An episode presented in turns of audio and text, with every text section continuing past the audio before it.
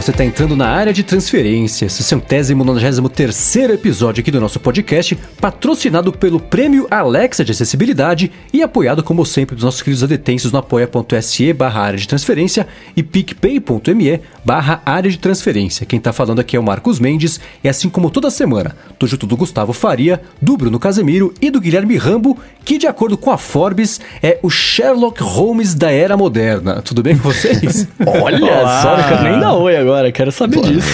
Sherlock Holmes. Pois é, entrei nas stories do Rambo hoje à noite aqui, no- antes de começar a gravação, tava lá. Era um print de... E que matéria que era aquela? Eu não sei, a Forbes escreveu sobre basicamente a confirmação vinda da própria Apple de que o evento da semana que vem vai ter um Apple Watch Série 6, né? Que aí Aham. já fica a dica aqui pro Bola de Cristal, ó, pra quem quiser, né? Mas não, mas acho que isso é muito óbvio, né? Vai ter que ter alguma especificidade aí na, na escolha. Também acho. Mas, porque a Apple publicou a página do vídeo no YouTube, né? Daquela live que, que vai pro ar depois, né? Quando é o evento. E aí você entra lá no, nos metadados da página e tem a- as palavras-chave. A Apple botou um monte de palavras-chave lá e, e uma das palavras-chave é Series 6, né? Que não existe.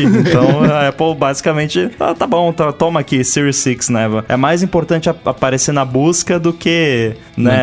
Deixar de vazar o, o que também, né? duh, é óbvio que vai se chamar Series 6, é, mas, né, de certa forma é uma confirmação da Apple de que vai ter Apple Watch nesse evento. As palavras-chave são muito interessantes, porque Aham. elas são muito genéricas, palavras-chave desse tipo de coisa é sempre muito assim, tem tudo, né? iPhone, não sei mais o que, mas se você prestar atenção ne- nessas palavras-chave, as palavras-chave diferentes que tem na- nesse evento, elas dão uma direção muito interessante, porque é óbvio que sempre qualquer vídeo da Apple no YouTube vai ter iPhone como uma das palavras-chave, né? Se for um vídeo Aham. sobre o banheiro do Apple Park, vai ter iPhone como palavra-chave. É, mas tá lá, tipo, é, Creative Art, Design, iPads, é, Series 6, é, iPad Air, tá direcionando bastante Glass. assim, numa direção. é, é, desculpa, Bruno. É, estar direcionando bastante assim num, num- numa certa. num certo viés, né? Eu tô até olhando aqui, a gente tem Illustration, Fitness, Wellness. Digital Art. Digital Art, é. Então, as- assim, as palavras-chave que não são as genéricas, tipo iPhone, Mac, iOS, que vai ter em todo o vídeo da Apple, dão uma, uma dica aí, né, de o que esperar desse evento. E aí, aí eu já deixei aí o bola de cristal mais fácil pra todo mundo. pois é, agora é, é uma coisa que eu lembro que eu escutei, eu acho que foi o CDP Grey comentando que as tags do YouTube só servem para você informar para o sistema direcionamento de publicidade, que o que define ele ser encontrado é, tudo bem, é título, é, é o público que assiste também ajuda eles a entenderem assim, quem assiste a esse vídeo assiste mais a esse, a esse, a esse, então ajuda a aparecer resultado de busca junto quando é uma, uma relação que pode ser parecer distante olhando só o vídeo em si, mas que no contexto de quem assiste. É tipo a Netflix recomendando coisas que todo mundo que vê as mesmas coisas gosta. Fala, bom, a pessoa viu A, B e C e gostou de D. Então todo mundo que viu A, B e C vai gostar de D também. Então a parte de tags era sempre mais voltada para publicidade, para saberem que tipo de anúncio colocar ali, até para os anúncios na parte de compra de anúncios facilitar também, do que a parte de direcionamento mesmo, resultado de busca, enfim, encontrar por essas tags. Mas não sei se ainda é assim, né? Pelo menos News. De acordo com o CDP Grey, há, sei lá, 4 ou 5 anos era assim. É, agora a questão é saber se a pessoa lá na Apple que cria essa página do evento, que a gente sabe que deve ser o Jaws, né, atualmente, lá com o Phil Schiller segurando óculos na ponta do nariz, assim, ah, agora você clica aqui, né, tá, até que eles lançaram o vídeo sem querer, É, uns então. dias atrás. Ainda não tá no ar. Exatamente, né? São os coroas digitais da Apple, né? É, Então, va- eles não devem saber isso. Inclusive, ah, sobre o que, que vai ser o evento? Ah, vai ter uns negócios de iPad aí, bota Illustration. Ah, vai ter o- aquele Apple Watch também, o Series 6, bota aí. E, de certo, tipo, até a pessoa que publica isso nem sabe que essas keywords são visíveis em algum lugar, né? Então, assim, eu acho que né? Não, não quer dizer, né? Botaram ali de, de certo achando até que não ia aparecer, ou então botaram ali no, né? Porque sabiam que alguém ia encontrar já para tentar direcionar a expectativa. Desse evento que uhum. a gente sabe que é um pouco complicado, né? Tá meio em dúvida o que vai acontecer. É, então, né? É, é difícil falar sobre isso, mas sem estragar o que a gente falou daqui a pouquinho, né? Mas, eu, eu não quero dizer nada, eu fui, foi, foi desenhado no nosso grupo aqui, mas eu já descobri. É. Eu é. mandei para vocês ali a obviedade do Apple Glass que tá nesse convite. Vocês não querem me ouvir? E eu respondi com aquele meme do Charlie Day, com aqueles fios todos ali, com aquela cara de louco. É. O, o vídeo que vazou, né? De vazou, né? O vídeo de teste. A data dele, qual era a data dele? Ontem, 10 de setembro. 10 de setembro, então. É. Foi só, foi só a data de, do convite, mas nada uma relação forte. É, na verdade, o que, o que aconteceu é que o evento do ano passado foi em 10 de setembro. 10 de... E aí, sei lá, no, ao invés de duplicar, sei lá, duplicar o template, duplicar o vídeo para fazer o novo sem trocar a data ainda. Agora, o, então você, foi isso que aconteceu. Você viu no convite um óculos, Bruno? Esse convite me deu hum. tilt, porque eu, eu, vejo um dedo se esfregando na tela e deixando a tela toda cebosa, assim, um rastro na tela. Dá nervoso convite. Eu vejo o intestino. Cada um vê aquilo que mais quer, né, cara? Eu não quero mais o intestino, mas eu vejo o intestino quando eu vejo esse convite. A Apple reinventou o intestino, né? É, pois eu é, ri né? muito quando eu vi essa, cara. Cocô Wi-Fi agora. Meu Deus. Bom, vamos começar aqui com o follow-up em relação à semana passada. E ainda sobre o assunto de ligações indesejadas, que é uma coisa que desperta as Fúria. emoções e o ódio de todos que recebem, inclusive o Rambo recebeu, né, Rambo? Não, é hoje, hoje não, né? Essa semana a Claro, vou falar aqui, a maldita Claro, começou a me mandar flash SMS todo dia de madrugada. Aí eu chego aqui. Exatamente. Eu não sou cliente da Claro primariamente, meu device principal não é da Claro, mas eu tenho um device de teste que fica na mesa aqui, que é da Claro. Aí eu chego todo dia de manhã aqui e tá um flash SMS na tela. É, e sabe lá quantas horas ficou esse flash SMS na tela ali? Dá um faniquito, né? Pô, dar burn-in, ficar gastando a tela gastando bateria. Mas eu mandei uma mensagem hoje para pro númerozinho mágico lá, vamos ver se dessa vez resolve, se para de vir esse flash SMS. Cara, se resolver, me fala, porque, porque eu não mandei, que eu acho que não, não resolve, né? Mas eu tô vivendo no modo avião no iPad.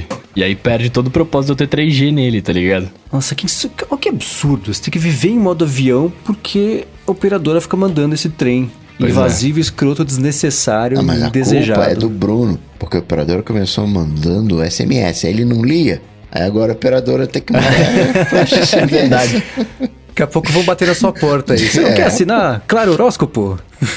Então, na semana passada a gente falou sobre isso e o Felipe Carvas falou o seguinte, que ele se inscreveu nos serviços da Anatel de São Paulo, né, de, de, de, não, de não receber mais ligações lá, não me perturbe, como é que é outro, não me ligue? Sei lá, tá na, na, descrição aqui do episódio, os dois, e ele falou que hoje ele pode dizer que tem meses que não recebe uma ligação de marketing, ele até depois desse do Anatel e de São Paulo também se inscreveu no Rio de Janeiro e que tá paz total para ele. Então ele conseguiu fazer o que vocês tentaram e não conseguiram, né, que se cadastrar em outro estado pra não... Se descadastrar, na verdade, em outro estado, né? É, eu vou ter que tentar mesmo, eu vou ter que sair do modo avião e, tentar mesmo, acho que vai. Vamos ver. É, né? E o Francis Silva falou que ele, escutando o DT, viu, ouviu os númerozinhos mágicos que a gente comentou na semana passada também, cada um com as da própria operadora. Eu vou deixar na descrição também aqui o link para quem não tiver escutado, que ele cancelou as mensagens de propaganda flash das operadoras. E ele falou que a diferença foi de prazo, né? Uma operadora deu 30 dias para parar de ser incomodado com isso e a outra cancelou na hora também. Então, tem isso. Maravilha.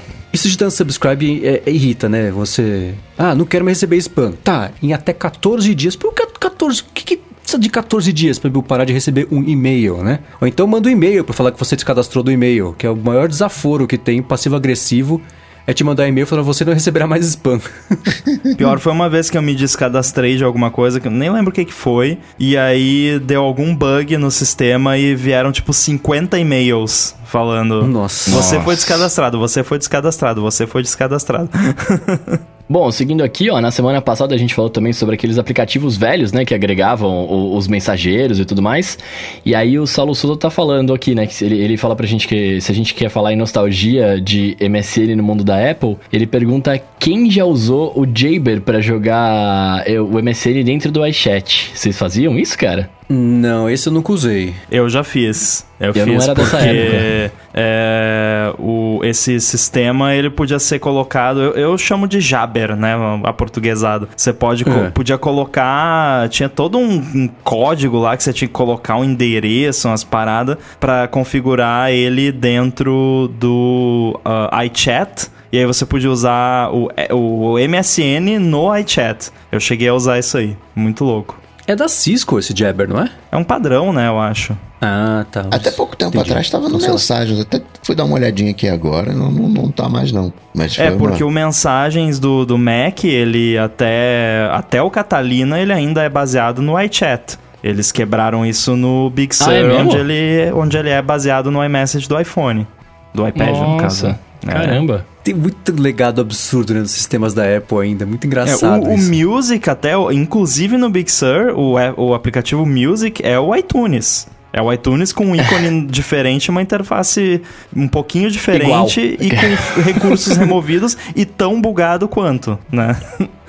É, porque o que eles fizeram com o Music, na verdade, foi só esconder os menus, né? Parece, porque ele é muito parecido. Não, é basicamente o iTunes, né? É. Na semana passada, né, a gente tava falando, eu até comentei que eu fiz meu TCC sobre um desses agregadores e a gente não lembrava o nome, mas aí a galera lembrou, é Nimbus, né? E aí a gente não sabe se é Nimbus, Nimbus, na época eu falava Nimbus. Eu acho que é Nimbus. Nimbus, eu é, Nimbus é tenso. Nimbus. É, Nimbus que tem a brincadeirinha de, de, sei lá, de, de ficar falando aquele zoom, zoom, zoom, buzz, conversa, não sei. Pode por ser. na nuvem, sei lá. BuzzFeed, né? É, É, faz então, sentido, né? faz sentido. É, o Bruno falou que era laranja, eu falei, putz, tinha algum laranja mesmo. Eu acho que eu procurei, gra- na hora da gravação eu procurei por App, Messenger, iPhone, Orange Icon. Aí isso apareceu, eu mandei pro Bruno. Foi esse? Foi, foi esse. Esse aí. Que Google Full, hein? Que Google Full, Ah, exatamente. é, eu, eu, eu procuro por keywords, eu faço o que todo mundo acha que os keywords do YouTube fazem. Exatamente. keywords. Tem um vídeo muito bom que é de um, de um- Se o Google fosse uma pessoa no escritório, sei lá, aí vem, a aí vem alguém fazer uma pesquisa com ele e fala assim, sei lá, Dog why food eat floor? Ao invés de procurar de fazer uma, uma frase, formular a frase gramaticalmente correta, não, procura, faz a pergunta só com as palavras aleatórias que vão fazer parte da resposta, o que é um, um Google Full mesmo, um jeito muito rápido e fácil e ninja de você achar resultados, é você prever a resposta e não fazer a pergunta. Tem um joguinho divertido também pra quem tiver de quarentena e quiser um joguinho legal pra fazer com os amigos, que é você desafiar alguém a encontrar determinada coisa no Google, só que sem procurar por aquela coisa. Tipo, ah, você tem que achar o, sei lá, o ator que faz o Harry Potter. Só que aí você não pode procurar por Harry Potter, não pode procurar por é, Daniel Radcliffe, né, o nome dele, não pode procurar nenhum título de nenhum filme do Harry Potter. Tem que, tem que ser uma, uma pesquisa genérica, mas específica o suficiente pra você achar isso. E aí, É. com base nisso, você pode é, ampliar aí, ó. Fica a dica de, de jogo de quarentena aí. Mas tem uns jogos assim que o pessoal. Umas brincadeiras, né? Se, se dá pra chamar de jogo. É, faz na não. Wikipedia. Que é de pegar dois artigos aleatórios e tentar chegar com a menor quantidade de cliques possíveis dentro da Wikipedia de um pro outro. Então, Isso. de, sei lá, de macarrão pra Harry Potter, você em- tem que fazer em oito cliques. Você dentro do Nossa. macarrão vai pegar, sei lá, receita, receita, poção, poção, sei lá, até chegar no Harry Potter. O pessoal se diverte com pouco, né? Mas isso é divertido, eu acho é um desafio bacana. É.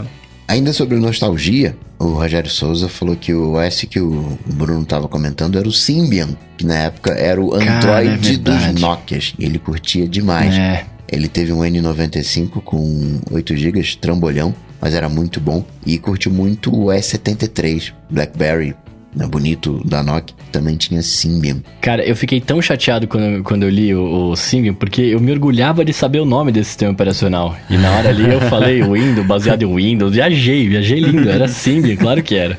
Era tudo Java, né?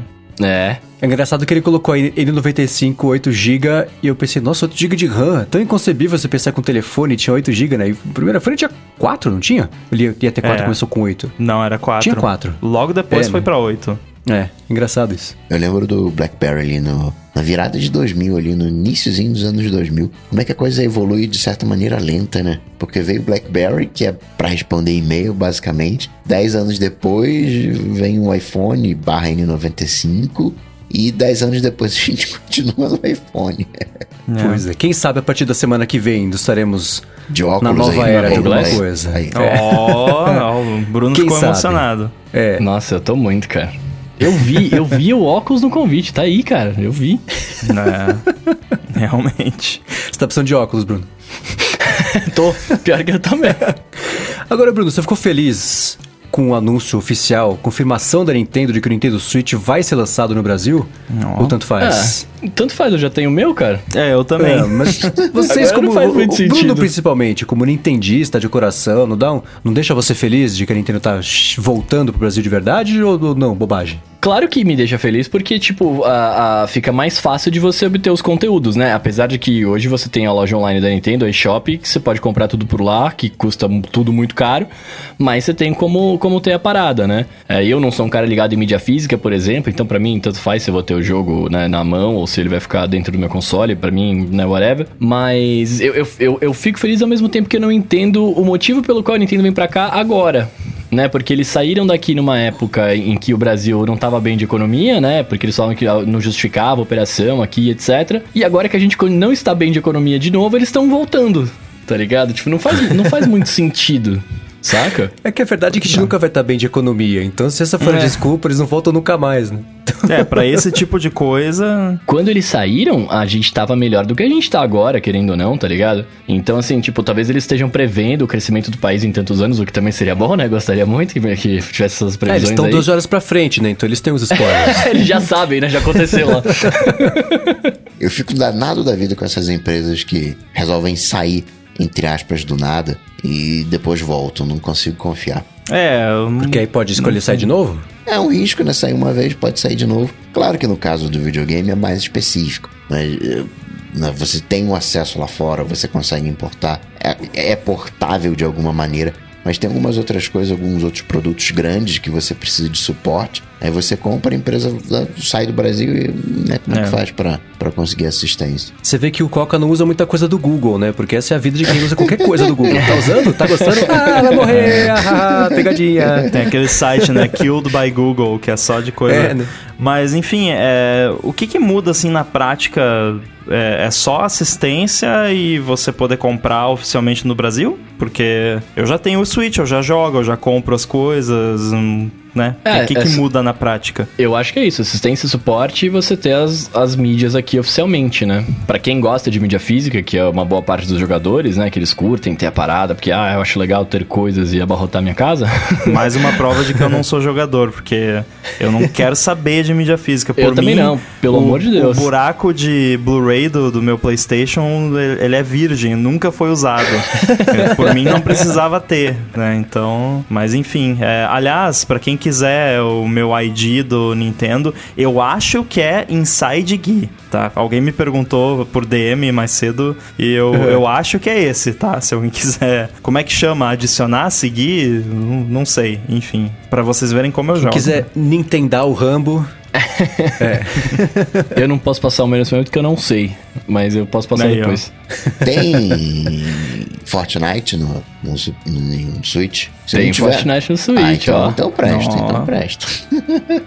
Melhor que iPhone já, ó. Pois é, e vocês viram a Apple, manos? segue dando o mesmo ruim, né? Nessas últimas semanas aconteceu o quê? Bom, o Fortnite de fa- a Epic Games teve aquela a conta principal dela banida de verdade. A Apple agora entrou com um contraprocesso contra a Epic Games falando que, Que absurdo, né, cara? a Epic Games está fazendo enriquecimento indevido porque tá usando o App Store e o iPhone não tá pagando nada por isso, tá lá pirata, então ela quer danos por isso e reparações também porque ela tá ah, jogando os clientes da Apple contra a própria Apple.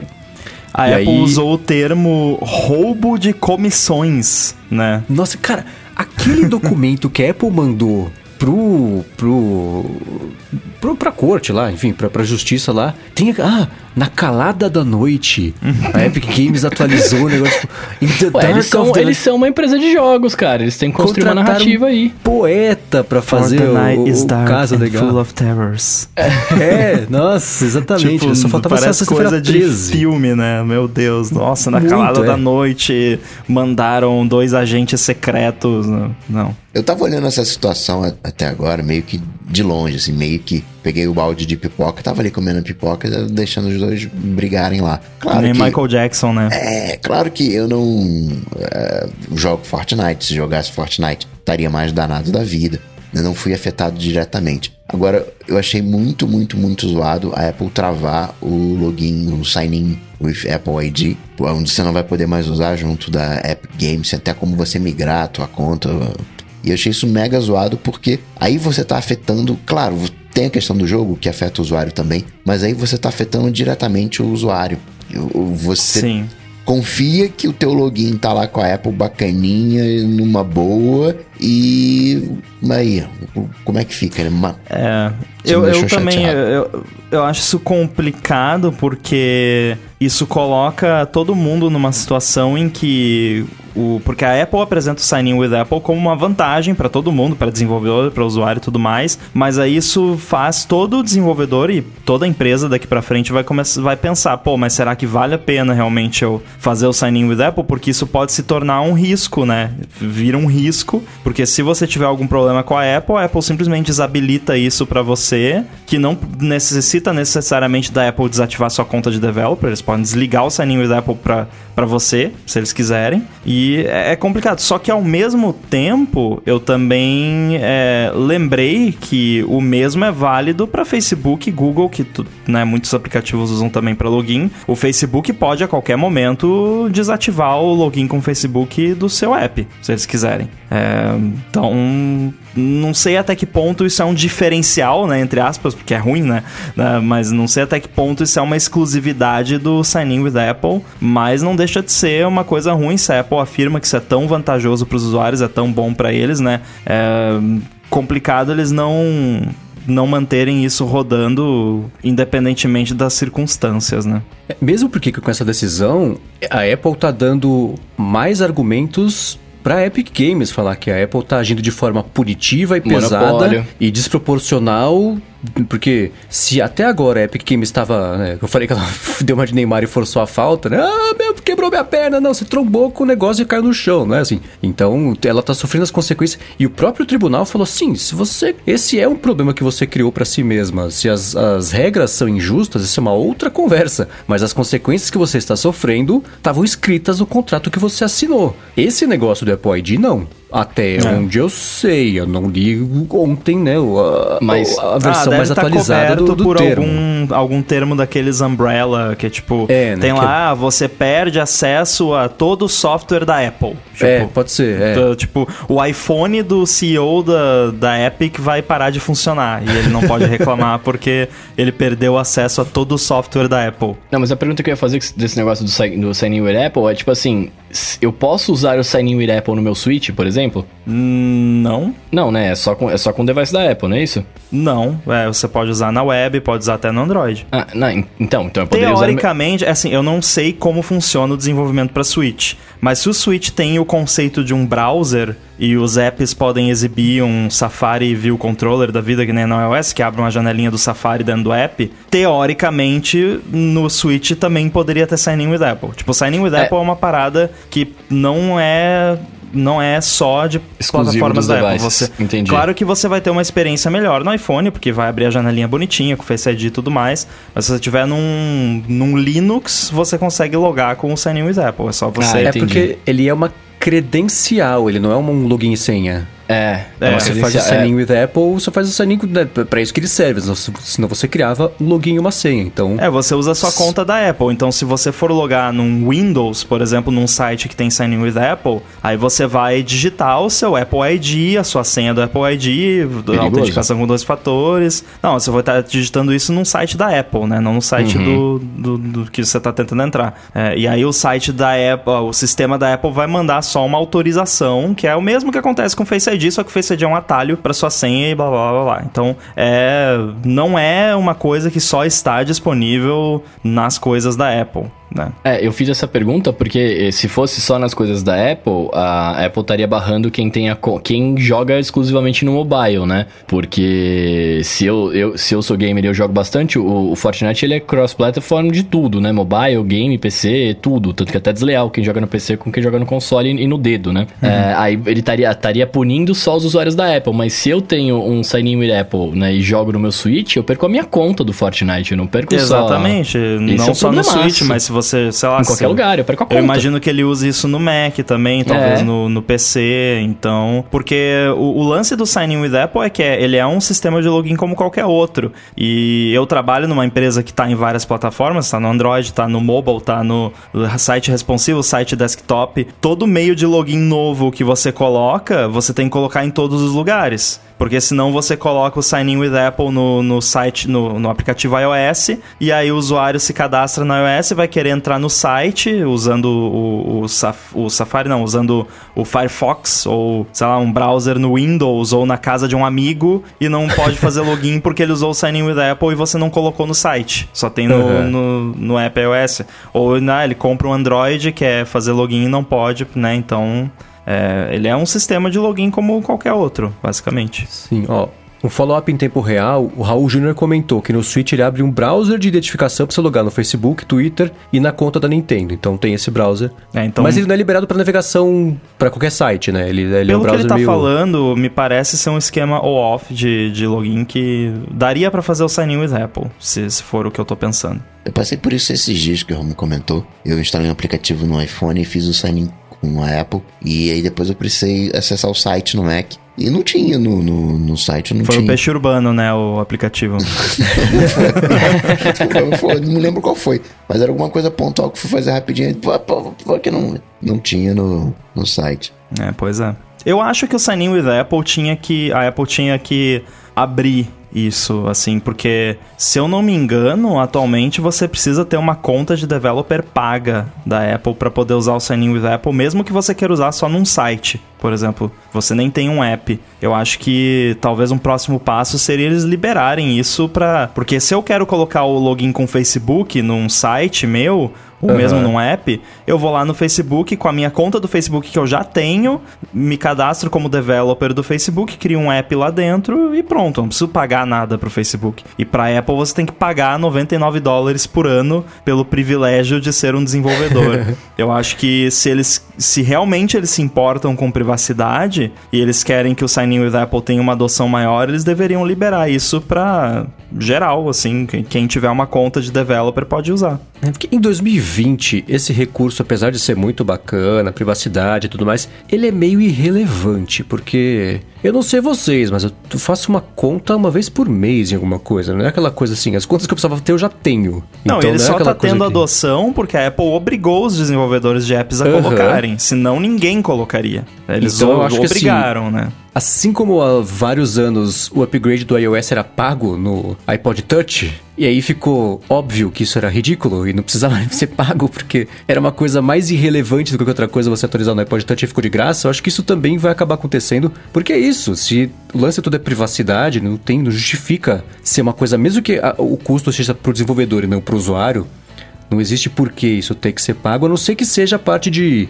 Aí, sei lá, quem é desenvolvedor gratuito tem acesso ao suporte de desenvolvimento ou não? Tem a suporte, suporte de verdade, não. Mas ninguém usa suporte de desenvolvimento. Todo desenvolvedor pago da Apple tem direito a dois incidentes por ano de, D- D- DTS, que chama que é Developer Technical Support, que aí você manda um caso lá e é um carinha lá da Apple, vai entrar em contato com você, você vai ligar pra você e você vai resolver o problema. Eu usei, eu sou desenvolvedor pago desde 2013. Eu usei esse recurso uma vez, desde 2013. Então, assim, mas você tem acesso a toda a documentação, os fóruns da Apple, WWDC, todas essas coisas. Então, eu não vejo por que, que tem que ser pago pra você poder usar o Sign In with Apple como desenvolvedor. Tá, é, sei lá então. Agora, uma coisa que virou notícia pra caramba essa semana, não sei se é uma coisa que emociona vocês, assim como emocionou o mercado, aparentemente, é todo o lance do Xbox. Vocês viram um monte de vazamento aí. Uma coisa que eu achei engraçada foi que a Microsoft soube lidar bem com os vazamentos, né? Você viu? A hora que vazou, vazou um videozinho, acho que um pedacinho de um vídeo promocional rapidinho do Xbox Series S. Que é o- a versão mais barata, até bem menor em relação ao, ao Série X. Aí a Microsoft postou um meme da- daquele macaquinho que tá olhando pra um lado, olha pro outro, assim, tipo, com meio vergonha na expectativa do que vai acontecer.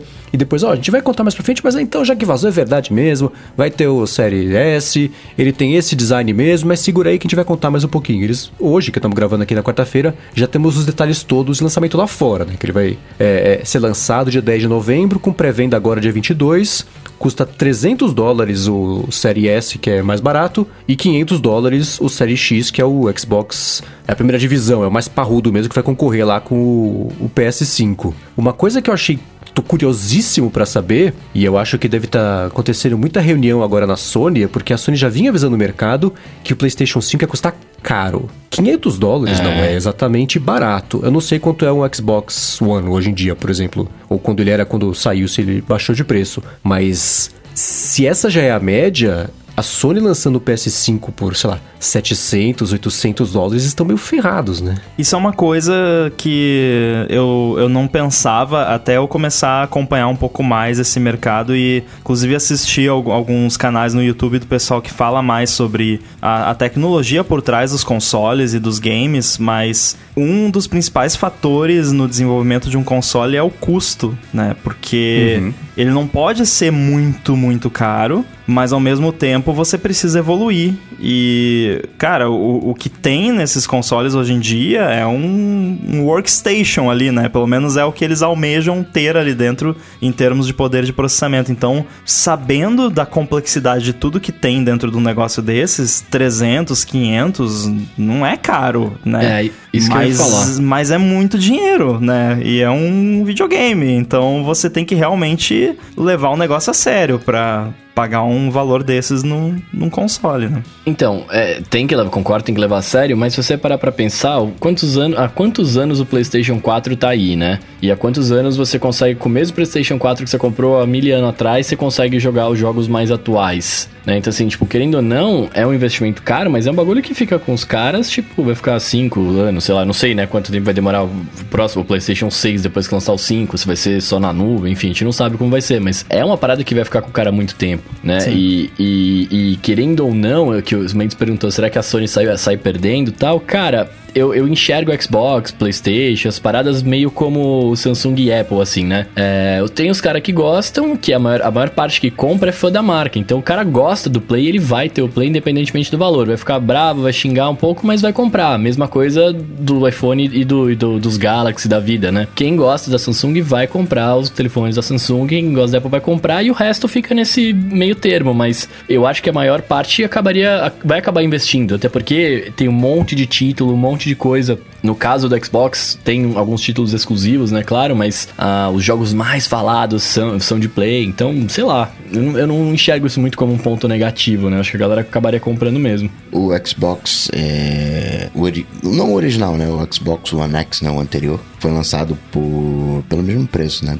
Por 500 dólares, manteve o, o, patamar. Curiosamente, o PS4 foi mais barato, saiu por 400 dólares. O PS3 é que foi mais caro. Tava ali uns 600 dólares, aí baixou, foi para 400 no, no 4 e agora, né, se vai subir, deve subir aí uns 600 dólares, né? Mais do que o da. Já preparou, vai ser mais caro do que o da, da Microsoft.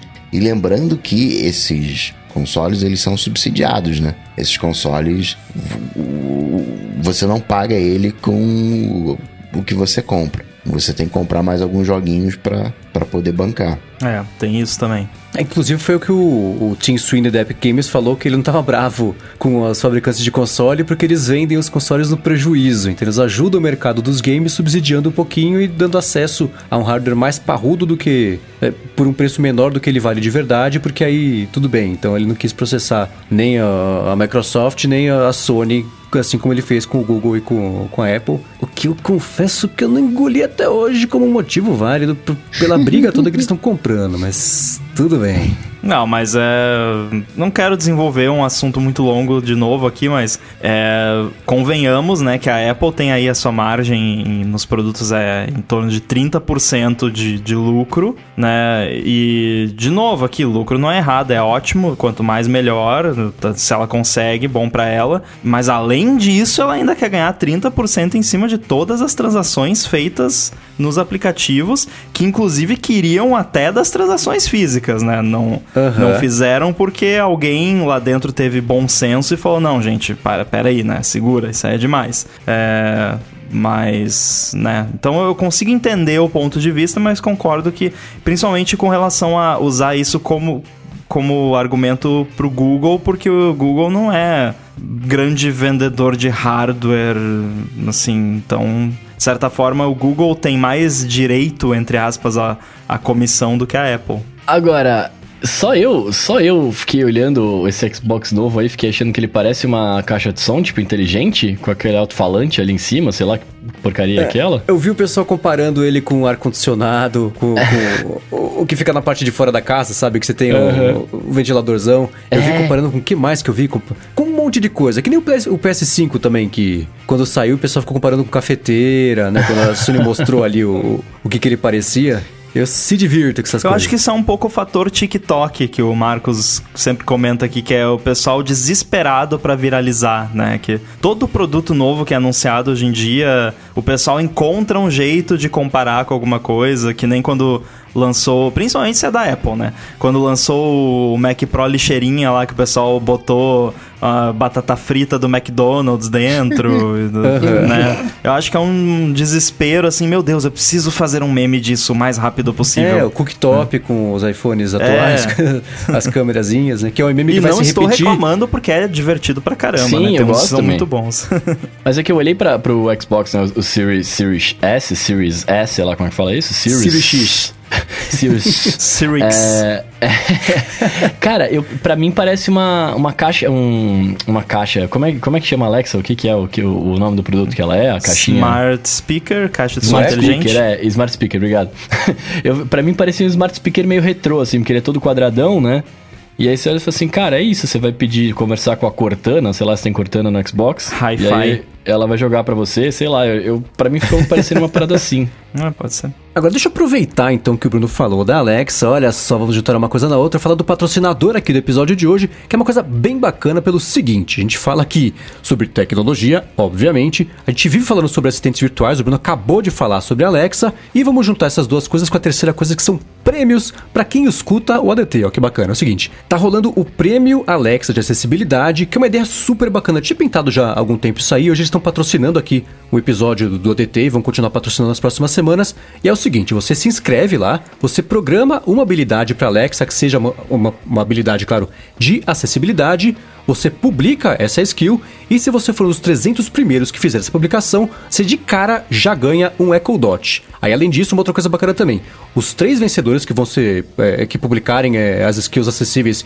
que o júri deles vai escolher como as mais legais, vão ganhar prêmios em dinheiro de até 10 mil reais, que é uma coisa bem bacana também, e mais dispositivos Echo ainda. Então se você for um dos 300 primeiros, você ganha já um, um Echo Dot e você pode ganhar mais 10 mil reais e mais produtos Echo ainda, o que é bem bacana. Aliás, tem uma terceira coisa também que é o seguinte: esse pessoal, né, os três escolhidos aí pelo júri, além de ganhar esse prêmio em dinheiro, vão poder escolher uma ONG também para a Amazon doar 100 mil reais para ajudar todo mundo. Você tem que mandar uma skill até 17 de dezembro, então você tem um tempo tempinho, mas nem tanto, porque ano tá passando meio rápido e já tá chegando no final do ano, né? Então, se você vai aprender a programar ou já sabe programar, faz rápido uma coisa dessas aí, que é bem bacana. E é o seguinte, se você quiser saber mais sobre isso, você entra em prêmioalexa.com.br. É uma coisa bacana, primeiro, porque você vai desenvolver habilidades que vão ajudar pessoas que têm uma certa necessidade de acessibilidade, que a gente sempre, inclusive aqui no podcast, comenta que é uma coisa sempre bacana e quem me conhece sabe que é o tipo de coisa que me emociona bastante,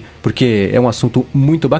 Então você vai poder ajudar, por exemplo, pessoas que têm deficiência física, visual, intelectual também. Tem muito campo aí para você conseguir trabalhar e desenvolver a habilidade, então entra lá no prêmioalexa.com.br e aí você fica sabendo mais sobre a iniciativa como um todo, as parcerias, todos que fazem parte desse programa também, o que é bem bacana. E se você conhece alguém também, não precisa, não precisa ser você, mas se você conhece um programador, uma programadora também que teria interesse em fazer isso, recomenda lá, fala para levar adiante essa missão aí da Amazon de levar mais acessibilidade aí para todo mundo. Lembrando que para você se inscrever, você tem que acessar o site prêmioalexa.com.br e mandar sua skill até 17 de dezembro. Muitíssimo obrigado à Amazon e ao Prêmio Alexa de Acessibilidade por estar patrocinando aqui a partir de hoje o área de transferência. Valeu, Amazon. Valeu. Valeu, Amazon. Bom, vamos ao momento esperado do episódio de hoje. Semana passada não aconteceu a maldição da quinta-feira, como estávamos desconfiados que poderia acontecer. Porém, nessa terça-feira aconteceu, a Apple anunciou oficialmente o evento que todo mundo achava que ia ser de iPhone, mas tem uma certa dúvida sobre isso. Agora a gente vai falar sobre isso. Então esse evento vai rolar na terça-feira agora, que é dia 15, né? Isso. Isso. Dia 15, o evento vai rolar no, mais ou menos no esquema da WWDC, então ela vai fazer uma transmissão online, não vai ser um evento com jornalistas lá no, Steve Jobs Twitter, nada disso, só um evento online com vídeos que, que, que ela já, já preparou, enfim, já gravou para poder fazer o anúncio ao vivo ali. No convite, ela fez uma brincadeirinha que ela colocou Time Flies, e isso tem uma brincadeira com Time of Flight, a câmera, né, de, o sensor lá que, que mede distâncias e faz mapeamento 3D e tudo mais. E no próprio convite também tinha um easter Apple egg. Que... Calma, segura, segura essa ansiedade. tinha um easter egg que você aplica o, o intestino com o logo da Apple lá que ela fez nesse convite na sala da sua casa e você fica rotacionando e redimensiona. E foi ali que o Bruno aparentemente encontrou um Apple Glass, né, Bruno? Cara, eu encontrei, eu encontrei uma, uma alusão clara ao Apple Glass, ao lançamento do Apple Glass. As pessoas que Clara, são crédulas... É, Podemos chamar, podemos chamar esse logo 3D de I Intestine. Pode ser. não, porque, Eu cara, sozinho. É o Intest Apple.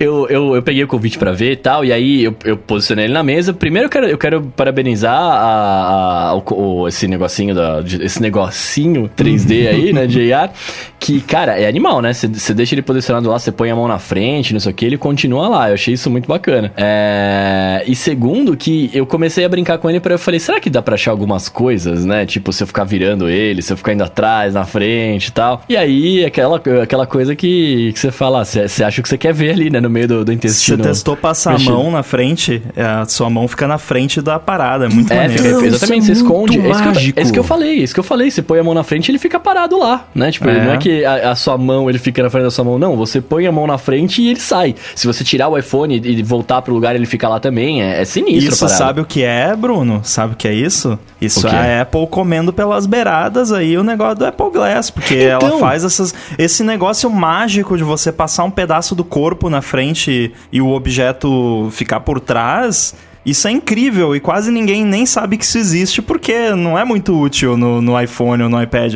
Mas quando Isso. tiver o Apple Glass, Pois é, então, mas é, são são duas coisas. Isso, primeiro que esse negócio de você passar a mão e o negócio ficar lá era a premissa do Pokémon GO, né? Eu Não sei. Não, É não- isso que eu ia falar. Era a premissa de, o- do Pokémon se esconder atrás do lustre, essas coisas assim. Essa era a premissa. E, e segundo que, cara, de verdade, eu não vejo. Eu, eu- não é que eu não vejo, né? Mas eu, eu não entendo porque eles falariam, é, mostrariam isso, etc., só pra falar do LiDAR no iPhone se não fosse nem pelo menos ter uma menção ao Apple Glass nesse evento, tá ligado? Porque, tipo. Eu vou confessar que eu fui talvez não tão inteligente, porque claro que no fim das contas eu posso até minha- essa minha intuição inicial pode até estar certa, mas quando eu vi Time Flies, eu imaginei eles fazendo uma brincadeira com o ano de 2020, né, que tipo esse Eu ano também. passou Aham. voando, e Sim. também com o eu- eu me, me remeteu imediatamente aquele vídeo do This Watch Tells Time do ano passado. Então eu imediatamente pensei Apple Watch quando eu vi Time Flies. Eu não pensei em, em Time Não, of Flight, mas certeza. faz muito sentido também o Time of Flight. Com certeza você tá certo porque você, você é o Sherlock Holmes brasileiro, né, cara? Então. não, tá não, não. nesse, nesse aspecto aí de leitura de, de convite da Apple, eu não sei. Mas sabe que eu, eu cada vez mais. é, eu fico dividido entre, entre duas coisas. Um é esse aspecto Sherlock Holmes, de, que todo mundo tem nessas horas, né? De ficar vendo o, a forma como o convite está sendo feito e tentando identificar. O que, isso, exatamente. O que, assim, a gente sabe que na maioria das vezes não quer dizer nada, mas às vezes tem, né? E geralmente tem ali pelo menos um easter eggzinho, assim, uma, uma pequena dica, mas já aconteceu em outros eventos, acho não sei se foi no ano passado ou no ano anterior, que as paradinhas da WWDC era tudo 3D, e aí todo mundo tava falando, nossa, vai ser tudo em 3D, o iOS vai ser 3D, e Apple Glass e não sei o que, não teve nada a ver, foi só porque alguém achou bonitinho os negócios em 3D e fez. É, e só que eles estão. Esse lance do Time Flies, como Time of Flight, e esse easter eggzinho aí do evento, que aliás, de novo, né, olhando códigos aí do, do site lá. O título desse link no site tava tipo: Veja o evento da Apple em AR. Era o, era o título. Não era tipo, Nossa. veja o logo em AR. Era tipo, veja o evento da Apple em AR. Então será que Será que vai ter alguma coisa durante o evento de você... Então, isso que eu ia perguntar pra vocês. Vocês acham que vai ser só um vídeo gravado ou será que vai ter uma parada mais sinistrona mesmo? Não, eu acho que vai ser só. Vai ser tudo gravado, como da outra vez. Não imagino que vai ter nenhum aspecto de ao vivo, além do fato de que vai ser transmitido ao vivo ali o vídeo pré-gravado pra todo mundo ver junto. Mas o que eu pensei foi tipo assim: poderíamos viajar muito mais, mas eu pensei assim: algo bem simples que eles poderiam fazer seria durante o evento, à medida em que eles forem anunciando os produtos, você vai poder ver eles em AR, entre aspas, na vida real na sua frente. Então, tipo, ah, anunciou o novo Apple Watch, você aponta o o, iPhone ali na mesa e consegue ver o Apple Watch. Um exemplo. É, ou isso tudo Mas pode ser. durante o vídeo? Durante o vídeo, durante o evento. É, ou você vai ver, vai ter um Steve Jobs Theater virtual e você vai conseguir ver, enfim, alguma coisa mais Caramba. maluca assim. Mas vendo todo esse lance de Time of Flight e AR, e também teve o, Jaws, né, que agora é o, o senior de marketing da Apple, postou no Twitter Aham. também pela primeira vez, e é um vídeo desse intestino da Apple circulando lá, fazendo os movimentos peristálticos na frente do Apple Steve Job- Jobs Theater, lá na entradinha dele, é, Uhum. também com esse aspecto de AR. Então eu tô começando a pensar que vai ter coisa de AR nesse evento. Vai não ter, sei, Rambo, Apple Glass, cara. É, pois é, o Bruno tá me convencendo, cara. Se você pegar, ó, eu, eu, eu não falei, mas se você pegar o convite da Apple, né, que tá em. O convite não, o intestino lá em AR, que é a maçãzinha, na hora que ele tá fazendo a transição pro horário, se você colocar o celular em cima da maçã, você vê o óculos. Pois é. Acho que o Bruno matou a charada. Acabou É, o eu bola sou, de cristal. eu sou o Watson brasileiro, cara. O bom do Bruno Agora vai, é que ele é, sempre aposta no Apple Watch e um dia ele vai ganhar 10 pontos, né? No Apple Glass. não, né? o dia que lançar eu ganho, não tem nem, nem discutir. Sabe o que você tem que fazer? Você tem que não apostar um dia, porque aí a Lady Murphy É. vai determinar que vai ser o dia do evento e vai lançar logo. Olha, eu acho que assim, a gente até podia combinar isso aqui, que se o, o Bruno chutar o Apple Glass e a Apple anunciar o Apple Glass, a gente dá a bola de cristal pro Bruno. Porque o coitado tá perdendo há tanto tempo por causa desse Apple Glass. Eu acho que ele merece. Se for e aí lança eu anunciado... não compro, né? É, É, eu quero saber o seguinte: depois que lançar, o que você vai fazer da sua vida, Bruno? Qual Ah, que vai vou- ser a sua próxima expectativa? Ah, o Series 2, né, cara? Ah, tá. Não, porque de Ah, você verdade... sempre acha alguma coisa. O, a Apple matou o AirPower e agora eu quero AirTag. Sempre tem alguma É, coisa. Não, aí eu vou, aí eu vou, eu vou esperar o, o Apple Pencil no iPhone, vou esperar qualquer outra parada, cara, pra, Apple pra Pencil me no ajudar Glass. Nessa. Apple, Apple Pencil no... Não, já pensou Tem- Apple Pencil no Glass? Você- tem- Mas tem isso seria da hora, hein? Já pensou? Uh, de você desenhar no ar? Você vê, você desenha no ar, você vê o objeto ali, você interage com o Pencil, ia ser animal, cara. Oh, gostei, hein? Ia ser Isso é animal. legal. Ou eu posso esperar pelo, pelo Samsung Dex do iPhone, né? Pode É, ser então, o meu novo agora- desejo depois de lançar, a gente fez isso aí. Cara, isso de usar o Apple, o, o Apple Pencil no ar. Você já viu uma caneta que imprime 3D no ar? Já, já, eu acho Uhum. animal. Então, poderia ser um lance desse. Imagina você conseguir fazer. Porque tem todo esse lance de criar. Esse logo da Apple, o intestino com os movimentos peristálticos aí. Tipo, aliás, ele lembra também aquele. Lembra dos óculos do Chaves que você. que era um, um, um canudinho? Uhum. Ah, Pra vender, é. Sabe? Essa animação do negócio girando ali me lembrou um pouco isso, me remeteu a isso agora. Não, é que você Agora, não colocou o iPhone em cima do logo da maçã ali pra você ver. Você ia ver esse eu óculos. tava, você não viu, na hora que você tava falando, eu tava brincando aqui com. com eu tava fazendo isso. que eu tentei achar de que ângulo que você consegue ver o, o Glass ali. Mas Agora, sei. é, falando em Time of Flight, é, o- a gente tem um device hoje em dia que tem o Time of Flight, que é o iPad de 2020, que eu tenho aqui. E eu vou dizer, depois que eu comecei a brincar com AR nesse iPad, eu nem me dou o trabalho mais de fazer, de abrir nada de AR no meu iPhone. Mesmo que seja só, ah, só pra ver um negocinho ali, porque é um mundo de diferença. É, é como se o AR do iPhone não fosse AR. É muito É. melhor. Porque, tipo, se eu quisesse brincar agora enquanto eu tô falando com vocês aqui, eu ia, não, não posso, porque eu tenho que levantar, sair mexendo o iPhone, filmando a Uhum. casa inteira. O, o iPad não, com, com o Time of Flight, você simplesmente começa a experiência AR e ele pega na hora. Porque ele já tá, já tem o, o Time of Flight ali, já pega na hora. Funciona no escuro também. É, é mil vezes melhor. Muito, muito melhor. Eu vi. Quem que foi que mostrou um vídeo esses dias? Faz um tempo, umas semanas na verdade. de- do Time of Flight reconhecendo o 3D de uma cozinha, era uma coisa assim. Que ia. Tipo o mapa do Age of Empires que você vai andando e explorando e, e ele vai mostrando o mapa. Era isso e montando a cozinha bonitinha em 3D ali, ia pegando todos os, sei lá, as coisas em cima da mesa e tudo mais, montando assim. E era rapidinho, super eficiente, preciso. Consegue criar meshes de objetos também. Teve um que era um cara escaneando um avião usando o Time of Flight. Ele vai criando É. um, um modelo 3D do avião, assim, tipo, muito louco. Nossa, é muito louco, né? Nossa. Mas vamos lá, vamos, a gente tá comentando sobre coisas aleatórias aqui, sobre o que pode pintar no evento.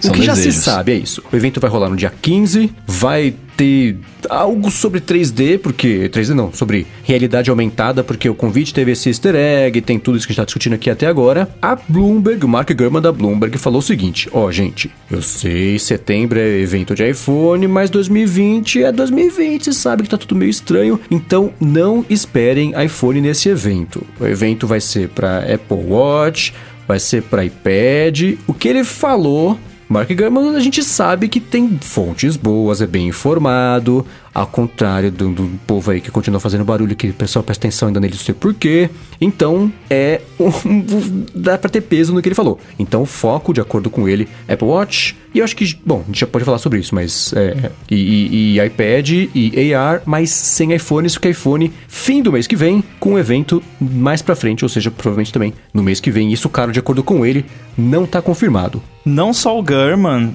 mas eu vi outras publicações também que não citaram o Gurman falando sobre isso. Então, pra mim tem muito cara assim de que a Apple meio que soltou essa informação off the record assim pra, né, dosar Preparar. as expectativas.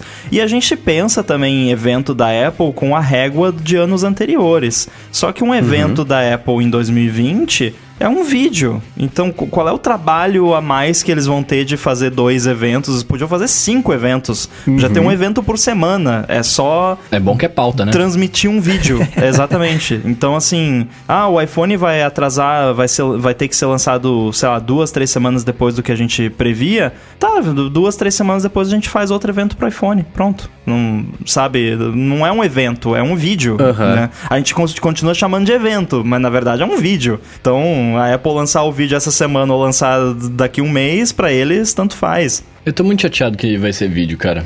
Eu queria uma coisa ao vivo. Cara, eu não, sabe? Porque é, a WWDC, a gente já conversou aqui, eu, eu quero muito que volte a ser presencial, porque eu vou, eu participo e tudo mais. Mas esses eventos, assim, cara, eu adorei o formato de vídeo da WWDC. Por mim, podia ser sempre assim. Eu gostei, eu gostei também, achei interessante, achei bacana, mas é que eu gosto, eu gosto da interatividade das pessoas, né? Por mais que, que seja offline, offline, por mais que a gente não possa aglomerar e não esteja rolando, eu fico vendo tanta gente fazendo coisa diferente, né? Tipo, por exemplo, galera de stand-up aqui no Brasil que não pode fazer show, os caras estão fazendo show via Zoom.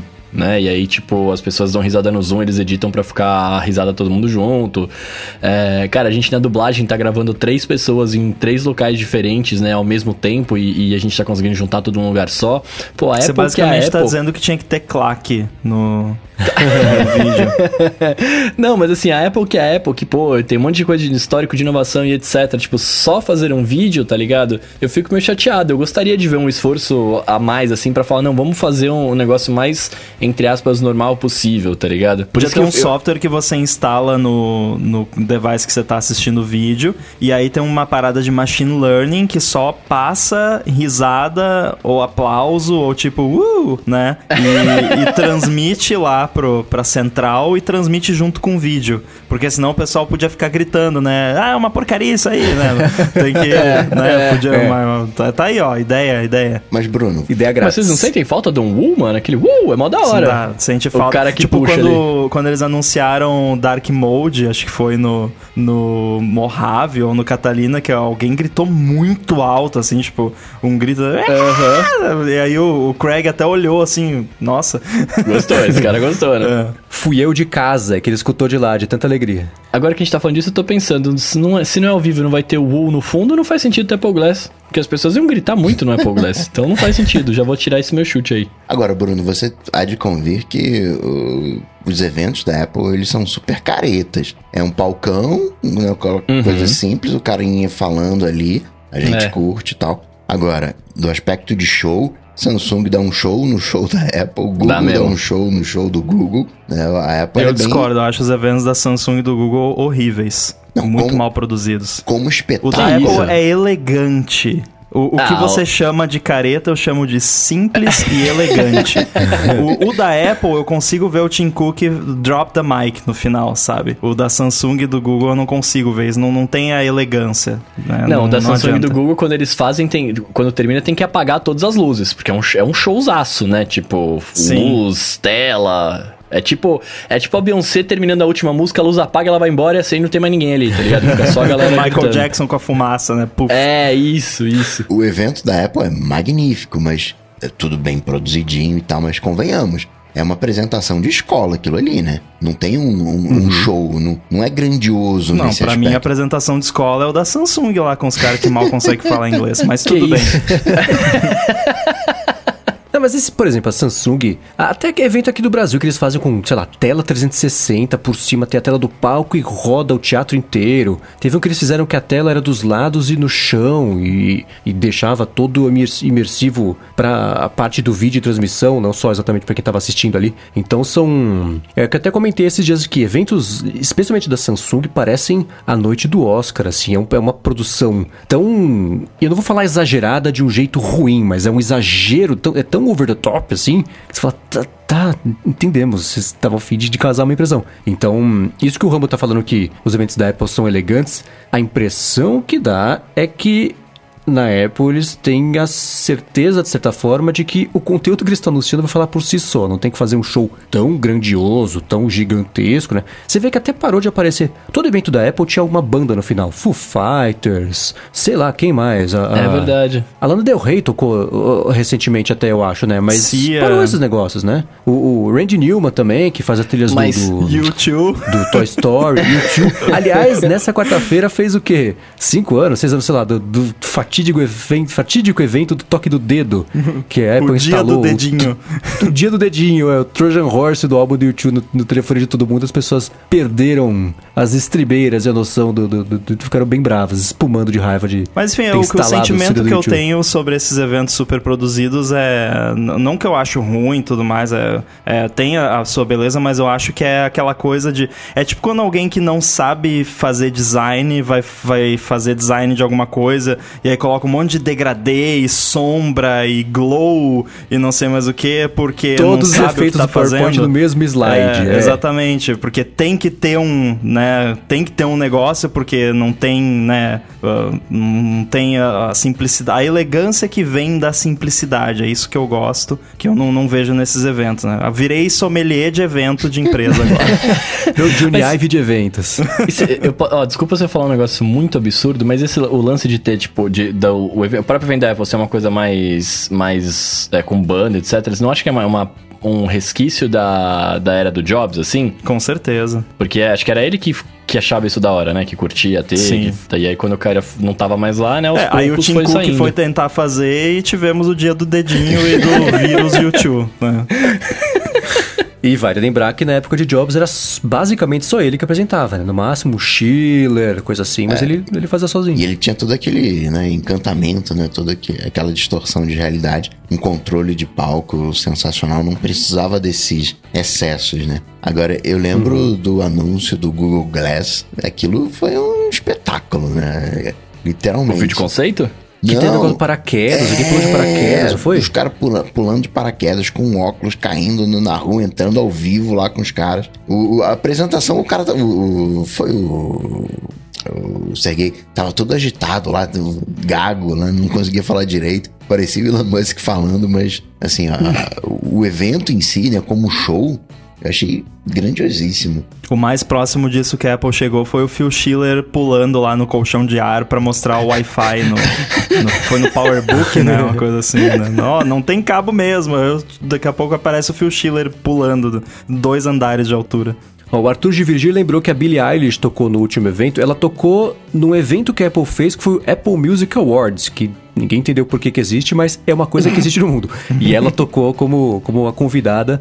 E teve, sei lá, o show da Lady Gaga no Apple Park, mas aquela formulinha de ter o evento, o anúncio e no finalzinho ter um ato musical só pra ter, foi uma coisa que acabou se, se perdendo nos últimos anos. A gente até tinha um evento musical, né? Tinha aquele era iTunes Festival, London iTunes Festival. Festival, né? Que era um Uhum, mês eu gostava inteiro também. tocando e tal, não sei o que. Você tinha o evento de iPhone, aí depois você tinha um evento musical, o contrário, não, não lembro agora, né? Que era aquela coisa de iPad, aquela, aquela coisa Era de em outubro, geralmente. É. Era em outubro, é. Que um dos convites, inclusive, era um violão com o buraco do violão sendo o logo da Apple.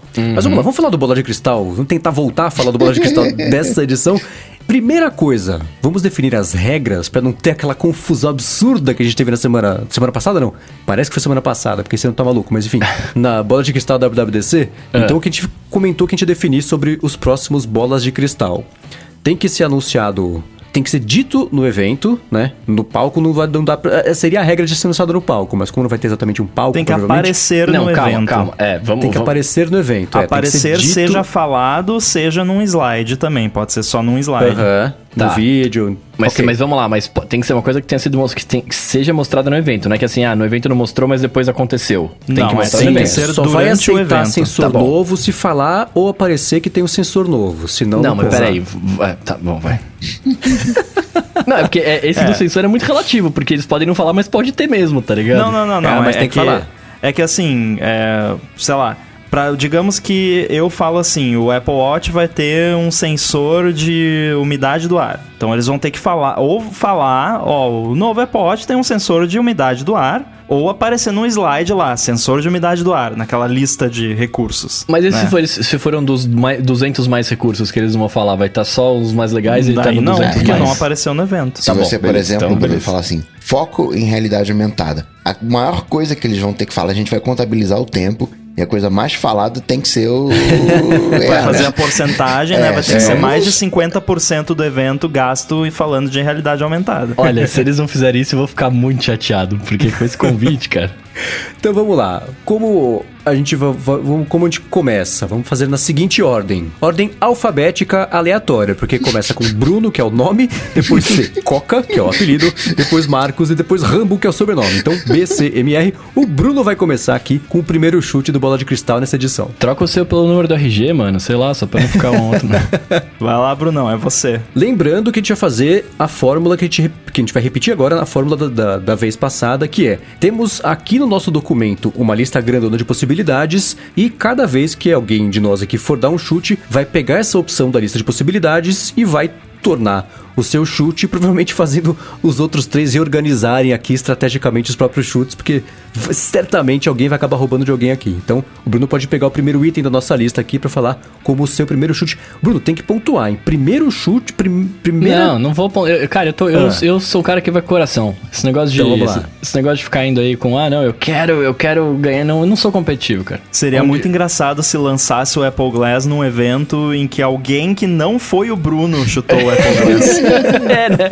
O ano que vem eu falar, não, esse ano não vai ter, não, já desencanei. É, bom, eu, cara, eu vou com. Eu, eu vou de AirPods Studio como meu primeiro chute, porque teve o lance do ícone lá, tem o, o meu amigo Sherlock Holmes já descobriu umas paradas também. Eu, eu vou de. Eu vou de AirPods Studios, até porque é uma coisa que eu quero muito, tá ligado? Eu gosto muito de fones de ouvido grandões, de, né, de colocar over the ear ali. Então eu, eu gostaria muito que viesse, então eu vou, vou com esse. Meritíssimo, é, precisamos qualificar aqui a. é, precisa se chamar AirPod Studio Ah, ou você está Boa. ou você está votando Pô, no eu votei no que tava na fone pauta. de ouvido da Apple que é tipo esse aqui que vai por cima da orelha. Ent- é, então, então, a gente vai ter que negociar isso aí, porque eu, eu peguei o que tava escrito ali. Não, você pode falar que você tá chutando no que a gente entende como Então, AirPod mas, Studio. vam- mas vamos, tô- vamos, Estamos te dando essa possibilidade vamos, aqui. vamos, vamos fazer uma, uma, uma pontuação aqui, porque se eu chutar genericamente que vai ter um fone de ouvido e põe em cima da orelha, blá blá blá, vale tanto. Se eu cravar o nome, vale mais. Hum, é, não sei, não sei. Acho melhor Olha você lá. escolher um, um- escolhe um ou outro e vale a mesma coisa. Você que tem que gerenciar o seu risco. Tá, então eu vou de eu vou de eu vou de nomes genéricos aqui. Eu acho que vai ter um fone de ouvido, vai ser anunciado um fone de ouvido que você vai pôr na sua orelha, sobre a sua orelha e vai ter as tecnologias dos AirPods e blá blá blá, Com a marca da Apple. com a marca da Apple. Então Beats não vai valer. Não, é só, mas só o que me faltava, eles anunciaram o fone da Beats no evento da É, Apple. não vão, não vão. Nunca fizeram isso, acho que não seria dessa É, vez. não vai ser agora que eu escolhi que eles vão fazer isso, né? Por favor, É, me ajuda nunca duvide. Já tá gravado, me ajuda. Ó, te ajudei aí, hein, então Bruno? beleza. Porque se Obrigado, fosse obrigado, pelo nome, né, vai que é, Verdade, sei lá, verdade. AirPods Pro Pro, alguma coisa assim. AirPods É, Pro AirPods Max. Pro Plus. É. É, Pro 2. Minha vez agora. O Apple Watch Série 6 a gente pode dar como certo. né? Não, não precisa chutar isso, certo? É, eu acho que é meio óbvio, né? Então eu vou chutar. Eu não vou dizer se vai ter ou não um novo sensor, porque isso aí, é- né, vocês- né, isso aí dá briga, isso aí dá briga.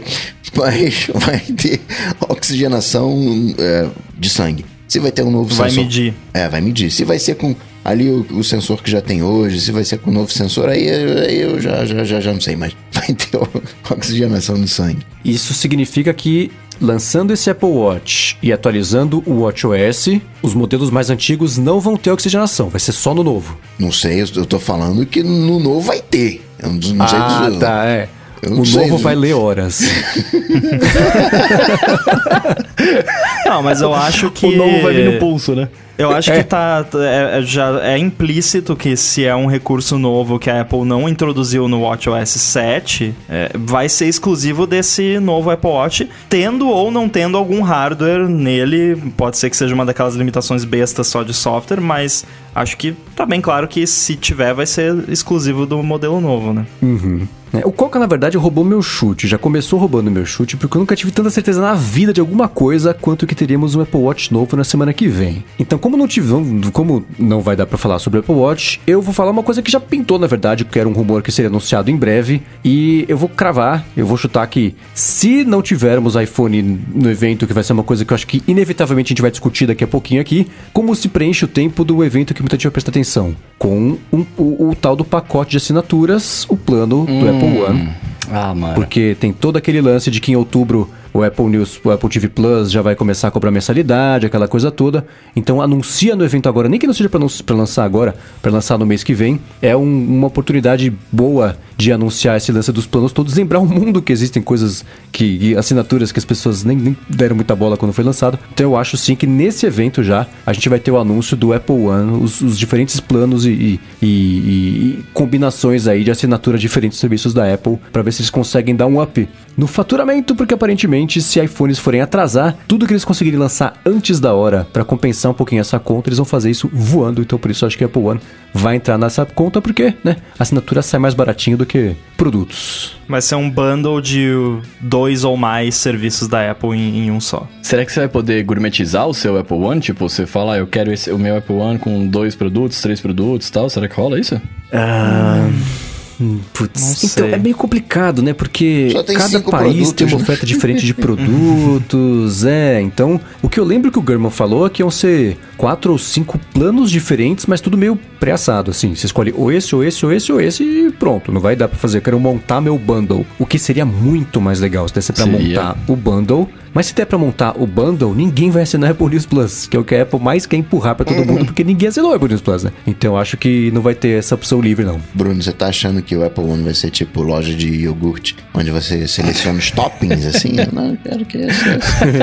Buffet de sorvete, né?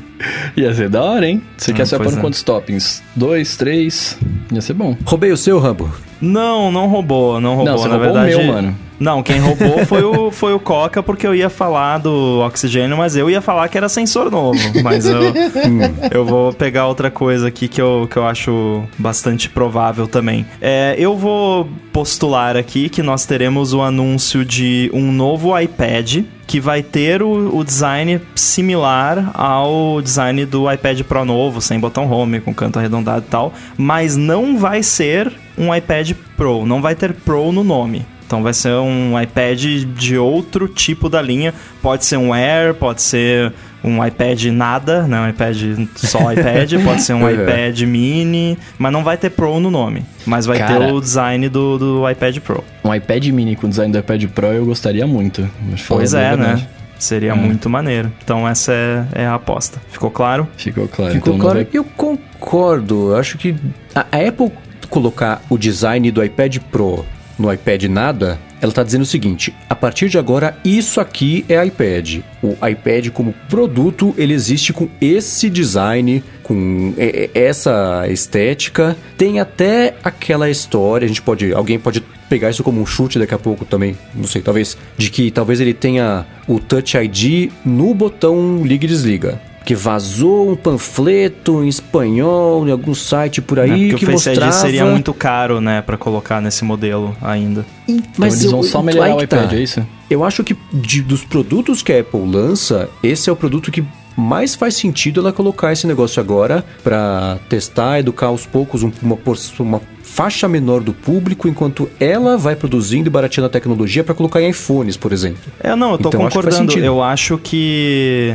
Eu acho que faz sentido esse, esse iPad, um iPad não Pro com o design novo, não ter Face ID, porque o Face ID Ah, ainda é uma tec-. É, porque ainda é uma tecnologia muito nova e cara. E aí, o que que eles, eles têm que fazer alguma coisa, né? Então, coloca o Touch ID em algum lugar. O lugar mais óbvio é no botão liga-desliga, porque embaixo da tela ainda não é prático, né? Não é viável Uhum. pra eles, por questão de custo e, e tudo mais que a gente já discutiu em outras ocasiões. Então, eu acho, acho bem provável. Fica a dica aí, ó, pra se alguém quiser chutar o negócio do Touch ID. Pode ser o Bruno que vai inaugurar que é a segunda rodada dessa edição do Bola de Cristal. E se tem Touch ID no, no iPad, pode ter Touch ID também na, na coroa digital ali do, do, do Apple Watch aí, ó. Outro Bem que palpite aí. podia, né? Bem que podia mesmo, Bem é verdade. podia. Bem que podia. Eu, cara, por incrível que pareça, esse ia ser meu segundo chute mesmo. Não é nem. Não é nem que eu tô roubando aí, mas eu juro que seria. E eu quero, e eu quero chutar ele justamente porque eu sempre achei que. É, pra mim era a coisa que mais fazia sentido. Tipo assim. Até nos nossos iPhones de hoje, até no- nos iPads e tal. Cara, me dá o botão ali com o Touch ID e, a- e o Face ID pra desbloquear. Qual é o. Por que não? Por que não ter dois negócios, tá ligado? Eu não eu não, aí eu não sei se tem algum conflito de, de software, né? Quando você tá com dois fatores de autenticação ao mesmo tempo. Não sei se pode dar algum BO, mas por que não, tá ligado? Às vezes você quer um nível maior de segurança, você põe os dois. Você põe o Face ID e o dedo, né? Tem que reconhecer a sua cara e o seu dedo. Por que não, Não, o tá futuro ligado? é esse, com certeza. Mas então o seu chute é que vai ter Touch ID no Vai botão ter- de é, o liga-desliga o meu- do iPad. O meu chute é que vai ter o novo iPad também. E aí o que vai diferenciar do, o meu do seu é que você falou do, você falou do design e do nome, né? Eu tô falando do, do Touch ID no, no botão.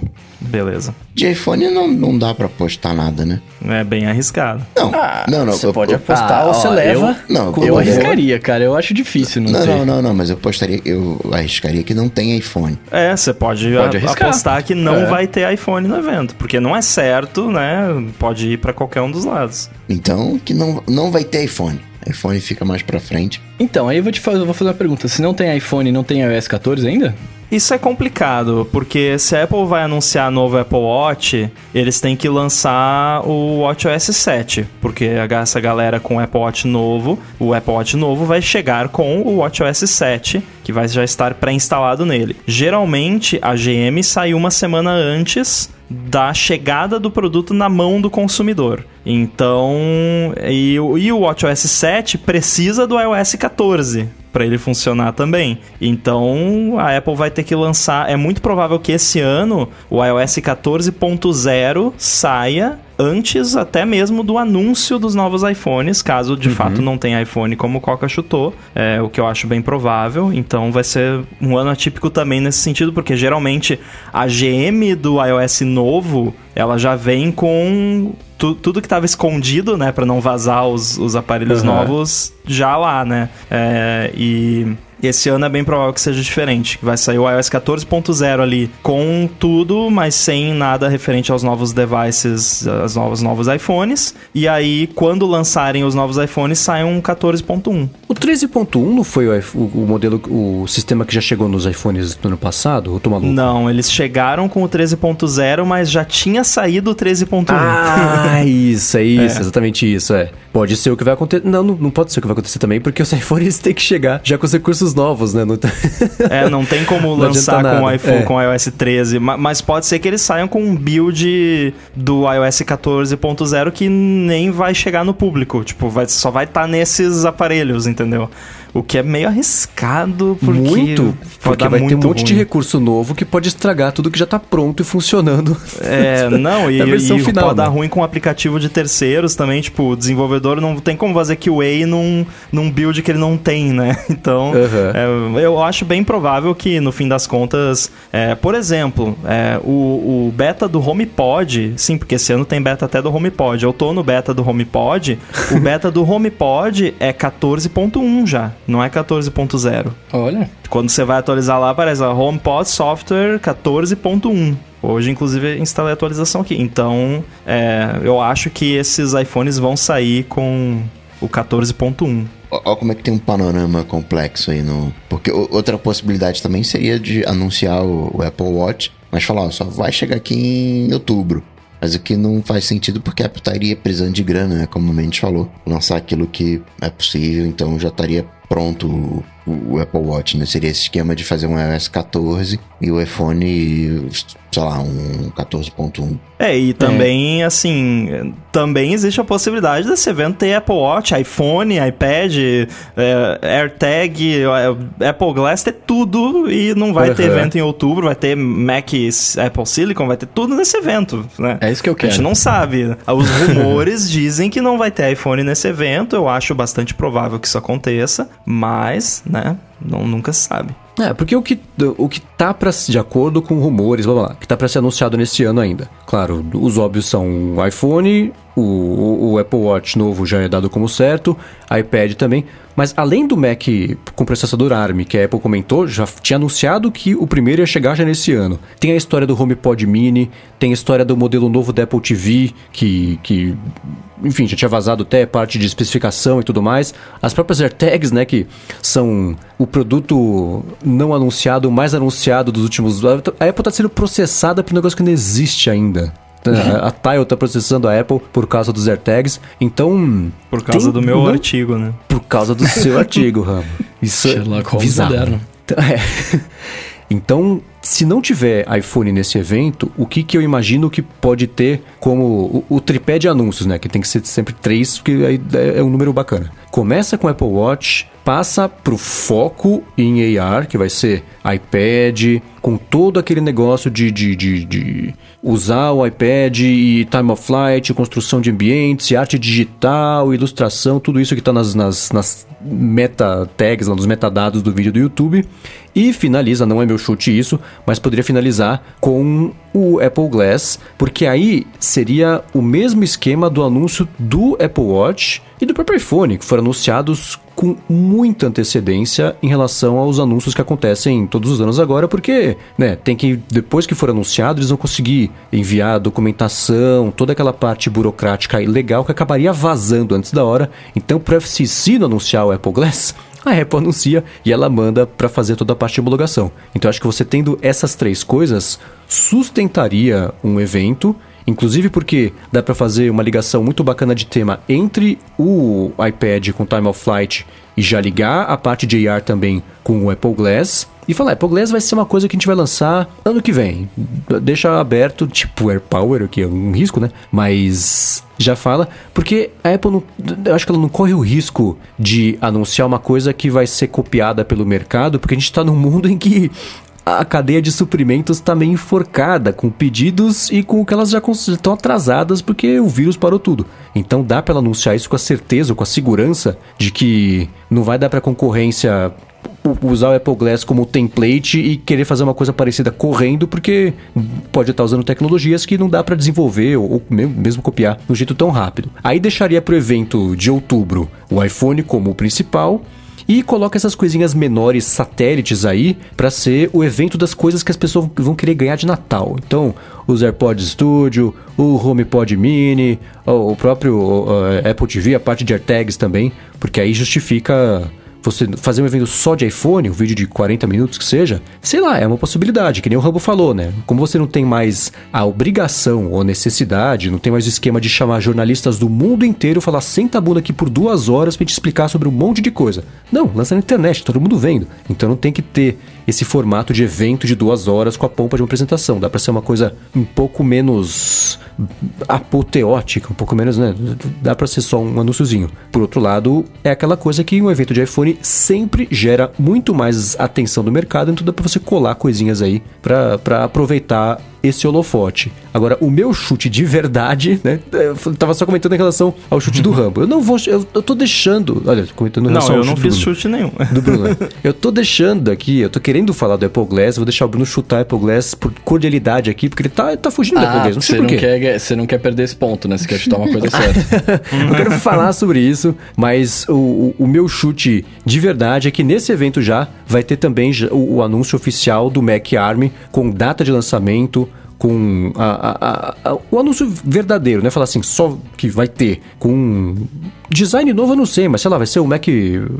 O meu chute não é esse, tá? Mas vai ser o MacBook de 14 polegadas, com bordas fininhas, e esse aqui vai ser o, o Mac com processador ARM. Então acho que o, o evento, o anúncio vai acontecer. As especificações eu não vou ser maluco de chutar aqui, porque cada chute que eu der vai reduzir aqui minha chance de pontuar. Então, o chute é que vão esse. anunciar o primeiro Mac com Apple Silicon. Isso, anunciar ele de verdade, né? Sim, anunciar pra valer, Especificações, né? data Com de lançamento, preço. modelo, né? Mas Isso, data exatamente. É, é tipo assim, outubro, novembro, é. Não, acho que, tipo, final do ano, né? Antes de 31 de dezembro, né? Isso, é. Às 11h59. Mas sabe que isso é bem, assim, considerando uma inversão da ordem dos eventos que pode estar acontecendo, né? Isso chutando que a Apple tá fazendo algo que faça sentido, o que nesse ano não se deve esperar de ninguém. Mas geralmente outubro é o, o evento dos iPads e do Mac, né? E setembro é os eventos do iPhone. Se os- o evento de setembro não vai ser do iPhone, o evento do iPhone vai ser em outubro, então de repente o evento de setembro vai ter iPad e Mac, né? Aham. Então, hum, faz sentido o seu chute. não, mas aí eu perco um ponto, não faz sentido não. Não, é. Assim, não dá pra, não dá pra chutar muito esse ano. Os nossos chutes esse ano, pra esse evento, acho que são provavelmente vão ser os mais imprecisos de sempre. Total. Dá pra pontuar? Dá pra terminar negativo com os pontos, não? Eu sigo igual, gente. Bom, eu vou fazer um- uma escolha meio específica aqui. A gente tá com pouca opção, por- porque a gente não sabe muito bem o que, que vai ser esse evento. a gente tem várias opções que são referentes a iPhone, que, que não são a que o Coca escolheu, né? De que não vai ter iPhone, pelo contrário, né? Chutando aí coisas do iPhone e tudo mais. Então eu sou obrigado a pegar uma coisa que normalmente eu não chutaria e que é até um pouco específica e, pra ser sincero, até um pouco sem graça, mas eu tô tentando pontuar aqui e, e não é algo óbvio, né? Pode ser que não role. Então, falamos agora há pouco aí do iOS 14, WatchOS e tudo mais. Eu vou chutar aqui que nesse evento vai ser anunciada a data de lançamento dos novos sistemas operacionais. Então a Apple vai falar, ó, o, o- ou né, vai aparecer no slide, o, o iOS 14 vai estar disponível no dia X para todos os usuários, né? dia 24 de setembro. Não sei. Então, não tô chutando que vai ser dia 24 de setembro. Tô chutando que. Ah, bom, esse, claro, esse eu devia ganhar se eu acertasse. Eu tô chutando que a Apple vai falar, ó, ou vai apresentar um, no slide, a, a iOS 14 vai ser lançado no dia tal, né? Uhum. Uma data específica, não até o final do mês, né? É, late Uma- this year. é, uma data específica. E só, assim, não estou falando que vai ser de todos os sistemas, mas pelo menos do iOS ela vai falar. É por esse ritmo de betas também, né? Saindo por semana, tá meio na hora, né? Tá no finalzinho, o beta que saiu hoje, a gente que, que f- acompanha a beta há, muitos anos já consegue sentir, né, a cadência. O, Uhum. Ela começou a cadência semanal há algum tempo, o beta que saiu hoje foi muito pequeno, teve pouquíssima alteração, foi, acho que o download no meu iPhone aqui foi 80 mega, que é Uhum. bem pouco para um beta. né? É, então foi bem assim, só ajustezinhos mesmo. E não sai mais beta do Xcode desde o beta da semana passada. E quando a Apple para de lançar beta do Xcode, é porque o próximo vai ser a GM, que já tem todos os devices novos, ou pelo menos os devices novos que já foram anunciados. Então, o- é sinal que a GM está se aproximando. Então, é, eu acho que é um, é um chute bem informado. Boa. Muito bem, muito bem, muito bem. Bom, Então eu vou, eu vou pro meu último chute aqui. Chute? Vou pro Chute. último chute aqui. É, que aí, cara, eu tô, tô. Obviamente que a última teria que ser com o coração, né? É, eu vou chutar uma coisa que, não, que eu acho que não faz sentido, mas eu tô indo atrás do Murphy aqui. Porque é o que a gente falou brincando ali, né? Que no ano que, que eu não falasse que teria Apple Glass, ele, ele viria, né? É, ao mesmo tempo que, se eu, que eu acho que não faz sentido a Apple não só anunciar o Apple Glass e coisas do tipo, porque até, até agora, né? Tudo que ela anunciou não, não virou, né? O AirPower aí e tal. Então eu não gostaria que eles anunciassem e não virasse né? E aí a gente não, não tivesse Apple Glass. É, mas eu vou de eu vou de que vai ter alguma coisa, cara. Vai ter um anúncio, vai ter alguma parada que eles vão falar de AR que eu acho que dá pra encaixar um óculos aí. E a gente tem vários rumores, né, de, de tempos atrás, etc, falando que 2021 lançaria, não sei o que, lá, lá. Então eu acho que assim, estaria na hora deles falarem alguma coisa, tá ligado? E Isso é o tipo esse- do device que eles anunciariam com meio ano de antecedência. É, é uma probabilidade, porque, que nem o, o Marcos disse antes, de homologação e tal, o Apple Watch mesmo foi anunciado com bastante antecedência. E o AirPower foi um ponto fora da curva, porque a Apple anunciou an- basicamente antes de começar a fazer o produto, né? Antes de perceber o tamanho da treta que eles tinham arranjado pra eles. O Apple Glass a gente sabe que eles estão testando há anos, já teve Sim, vários sim. modelos internamente, já vazou código em, em build público do iOS no ano passado, que É, até hoje eu não entendi. Não, até hoje eu não entendi como é que foi parar no. no- no- acho que foi no iOS 13.1. Se tava lá, todo o lance do, de AR headsets e tal, tava no iOS 13.1. Então é uma parada que tudo indica que eles até já pensaram em lançar e alguma coisa acabou atrasando e, e ficou pra depois. Então é. Eu acho que po- pode ser, Bruno. Pode ser. Agora vai. Então, então é, então é isso. Já, que- pô, já que você tá falando, cara, quem sou eu pra discordar, né? Então é isso, já esse ponto é meu. O Mendes falou que teria Mac com RM, eu acho que não vai ter Mac com RM, porque o evento de outubro, né, que seria de iPads e Macs, que a gente tá imaginando que tá vindo para setembro, é, tá recebendo Apple Watch, né? Me parece que esse evento vai ser de Apple Watch com iPad e o iPhone fica, ó, não, aqui ó, um novo chip A14, whatever da vida, que vai vir também aqui no Mac. Então seria um, um evento de outubro focado nos, nos ARMs. Mas para não apostar contra o, o Mendes, eu vou puxar a carta do, dos AirTags. Que a gente teria os AirTags, o anúncio dos AirTags nesse evento. É, é aquela coisa, é um produto que a gente sabe que existe e que vai ser lançado em algum momento. Não é um produto daqueles que a Apple desistiu de lançar, pelo menos não é o que se sabe. Até num vídeo do, do canal de suporte da Apple no YouTube, tava lá é, as AirTags num screenshot lá do iPhone. Então é mais do que comprovado que isso existe.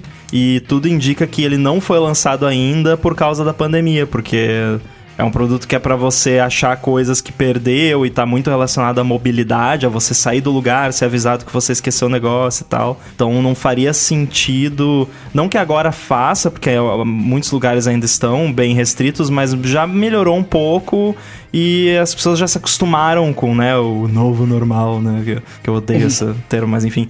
É, então as pessoas já se acostumaram com a, com a forma como as coisas são, então não vai mais ser um choque lançar isso agora, né? Porque se eles lançassem isso em março, ia, ia pegar mal, assim, tipo, nossa, pô, vai lançar isso agora, né? Então acho que acho que faz sentido. O, o, que eu tô pensando, hum, acho que faz mais sentido você ter os AirTags com o iPhone do que qualquer outra coisa. Aqui, legal, né? Você pode fazer, porque o, o iPhone é algo que tá sempre com a gente. Mas eu tô indo de AirTags por dois motivos. Primeiro que a infraestrutura dos AirTags, falando de, de sistema operacional, já tá toda pronta. Isso é um ponto. E o segundo ponto que eu tô vendo o evento de outubro como um evento ARM, entendeu? Como um evento. Olha, então as coisas de ARM aqui. o Mac- e iPhones. é, não, mas no sentido de que o, o iPhone roda o novo chip, entendeu? Da Tudo Apple. que tem o A14. É, é ou, ou- ou sabe, sei lá como é que a Apple vai chamar o. Sim, o, sim, qual é qualquer que seja mas o chip. O, o- o equivalente, entendeu? Eu não acredito que a gente vá ter um, um iPad agora com um A14X, por exemplo. É, eu consigo ver, ver assim, a, a Apple adotando talvez um lance. Acho que até a gente já comentou aqui, tipo, A, a número é iPhone, A número X é iPad e A número outra letra é Mac. Tipo, M ou Z, que o Z já foi usado no Z iPad, tem mas de iPad repente... também. Não, pois é, mas de repente eles poderiam, né? Porque o Z foi uma exceção, então talvez eles... Tá. né, W. É, só vira um padrão a partir do segundo, né? É, é, enfim, é, eu acho que eles poderiam adotar. Então, ah, tem o iPhone é o A14, o iPad é o A14X e o Mac é o A14W. Não sei, alguma coisa assim. Acho que seria bom, né? Um pouco de consistência nos nomes da Apple, né? Bem impossível também, dos últimos anos. Mas as AirTags estão num esquema muito parecido do, do AirPower, né? Porque.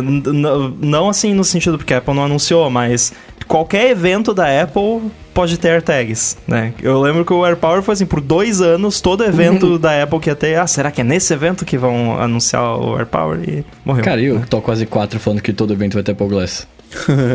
é, pois é, tem isso também. O, o, Coca, o Coca falou um negócio agora, off-topic aqui, mas ele falou, ele falou, ah, esse, esse evento, o evento dos Apple Watches, dos iPads, etc. Vocês acham que faria sentido eles anunciarem no, no Series, no, no próximo WatchOS 7, é isso? Não lembro agora o número. Que ele teria compatibilidade, o, o Apple Watch teria compatibilidade com o iPad? Ou nada a ver? Eu acho que a Apple não vai fazer isso tão cedo. Que isso é uma coisa que eu gostaria muito, tá ligado?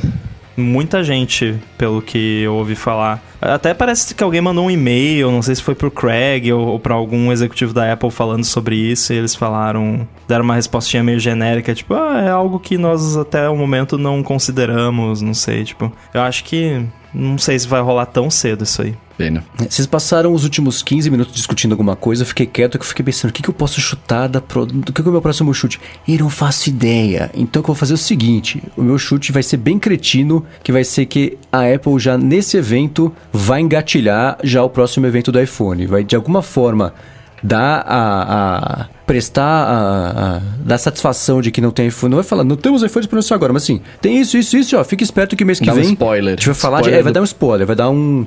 Aproveitar esse evento de agora que todo mundo tá esperando, já que tem iPhone, e de algum jeito já falar que vai rolar no mês que vem, porque ela já tinha adiantado isso na ligação de divulgação de resultado financeiro, quando os investidores fazem, enfim, jornalistas fazem lá é, é, perguntas, né? Então, o que a gente sabia é que o iPhone ia chegar com algumas semanas de atraso, era tudo que você sabia. Algumas semanas, considerando a idade do universo, podem ser algumas décadas, né? Então não dá muito pra saber. Então eu acho que nesse evento, de alguma forma, eles vão dar, dar a dica de que mês que vem tem mais, sabe? Que vai. Não acabou aqui. Tá, vamos. eh, bom, primeiro que eu acho que faz sentido, né? É, e eles já fizeram isso em eventos passa- no passado, de no começo do evento já setar a expectativa, né? Tipo, tipo, ah, today it's all about software, né? Numa WWDC. Tipo, falar, não, Uhum. hoje a gente só vai falar de software. Então quem plugou, né? Quem tava lá é, zapeando os canais e caiu no evento da Apple e, e tava querendo ver hardware, já, ih, não vai ter hardware, então nem vou assistir, né? Eu acho que é, um, é uma boa estratégia. Então pode ser, tipo, ah, não vamos falar de iPhone no evento de hoje. Poderiam falar isso. E aí no final do evento falar, ah, a gente se vê no mês que vem. Alguma coisa É, assim. eu acho que né? f- falar sobre o que não vai falar começa feio, começa já se justificando, mas eu acho que vai ter a progressão do evento, no final chega assim, ó, e não é isso, mas já deixa faz o, o- como é que chama, o save the date aí pro mês que vem, porque vai ter mais coisa bacana que a gente vai anunciar. Espera só um pouquinho que tá ficando pronto, o mês que vem a gente anuncia. Talvez no final, meio que como, como um One more, more Thing, tipo, ah, nós sabemos que muitos de vocês devem ter assistido esse evento esperando ver algo sobre os novos iPhones. Nós estamos preparando algo muito especial para este Isso, ano. exatamente. E nós achamos que vocês vão adorar. Então. Aguardem que mês que vem tem mais, alguma coisa Exatamente, assim. acho que eu vai ter acho que é possível. Eu acho que é. po- Porque assim, eu acho que vai ter muita, mas muita gente que não é que nem a gente, que nem o pessoal que nos escuta, que, que sabe das coisas, assim, que fica por dentro de tudo, que vai se decepcionar sabendo que teve um evento da Apple e não teve iPhone novo, né? Aham. No evento da Apple TV, o pessoal ficou É. pentelhando que não, Não, tinha todo iPhone. evento Fala, da Apple, da até WWDC, ué, cadê o iPhone novo, né? Todo evento da Apple, pessoal, mas eu acho que por ser o evento de setembro, né? Mesmo Aham. quem sabe um pouquinho, que é o, o suficiente pra saber que setembro é o evento que tem os iPhones, Tipo, tá na hora, vai é. ficar tipo, não, mas pera aí, o que que houve? Teve evento não teve iPhone? Como assim? Não vai ter iPhone? Cadê o iPhone? É. Né? Que é o que rola sempre em outros eventos, mas acho que isso vai ser muito forte nesse evento. Então acho que uma chamadinha dessas realmente pode fazer diferença. é. Por mais que seja um chute arriscado, eu acho que não é impossível. Boa. Bom, pro meu último chute, eu vou sair da nossa lista de novo, porque tá difícil. é, mas eu vou pegar uma coisa que eu, eu vi rumores a respeito, e eu acho que se eles vão anunciar o Apple Watch nesse evento e também considerando as tags lá do vídeo de fitness, workouts e não sei mais o que, eu vou chutar aqui que vai ter um novo recurso e eu vou explicar o que eu quero dizer com isso, mas vai ter um novo recurso onde o usuário vai poder ter vídeos de exercícios físicos no iPhone ou no Apple Watch, na Apple TV, que ele vai fazer os exercícios assistindo ali e vai poder acompanhar no Apple Watch. E vai ser um recurso da Apple, não vai ser um recurso de alguma outra empresa. É, eu digo recurso assim, pode ser que seja um aplicativo, pode ser que seja talvez um, um serviço até com alguma assinatura, mas vai ter uma paradinha ali que você vai poder assistir vídeos de exercícios em casa e acompanhar eles usando o seu Apple Watch e ganhar ali as suas rodelinha, rodelinhas no Apple Watch. 100 gramas de rodelinha de Apple Watch aqui. É. É, tem esse rumor do negócio do, do, aplicativo de exercício em vídeo já da Apple TV, que até que poderia ser um serviço, que não faz o menor sentido, mas tudo bem, né? Se as pessoas estão dispostas a pagar, vamos aí. Então, ok também, é. É o, eu, eu não vejo mais nenhum outro tipo de anúncio do Apple Watch que não tenha mais nem relação com saúde. Vai ser o, o hub de saúde. Inclusive, sei lá, tinha pintado um rumor de que ia, ia ter um Apple Watch série 3 atualizado. Vai ser tipo Apple Watch SE, sabe? E aí eu fiquei pensando, o que, que dá? daria, por exemplo, pegar o Apple Watch antigo e pôr o sensor novo para fazer pelo menos ECG ou fazer medição sanguínea. Medição sanguínea não, porque aí tem que diferenciar um pouquinho em relação ao outro. Tudo bem que o Apple Watch Série 3 tem a tela quadrada, sei lá, tem. É, é, é ele já tem essa, esse look mais antigo, tipo iPhone SE. Mas qualquer tipo de, de, de novidade do Apple Watch agora geralmente está associado à saúde e é o caminho mesmo dele. Então faz sentido você ter essa, esse lance de, de, de health, de exercícios guiados, que é uma coisa que o mundo tá migrando também do saúde. Tem aquele Peloton, que é a galera que faz meio junto, exercícios, cada um na sua casa, com a bicicleta ergométrica com TV, que você se vê nos pampas, não sei de onde, fazer exercício. Então, esse é um mercadinho que, que ainda é meio incipiente e se pintar logo no negócio desse no relógio vai ser bacana para todo mundo. É, esse lance do Apple Watch SE também é curioso. Vamos ver o que, que eles vão fazer. É porque o, o Série 3, ele tá. tá velho já. Tá, não, não assim.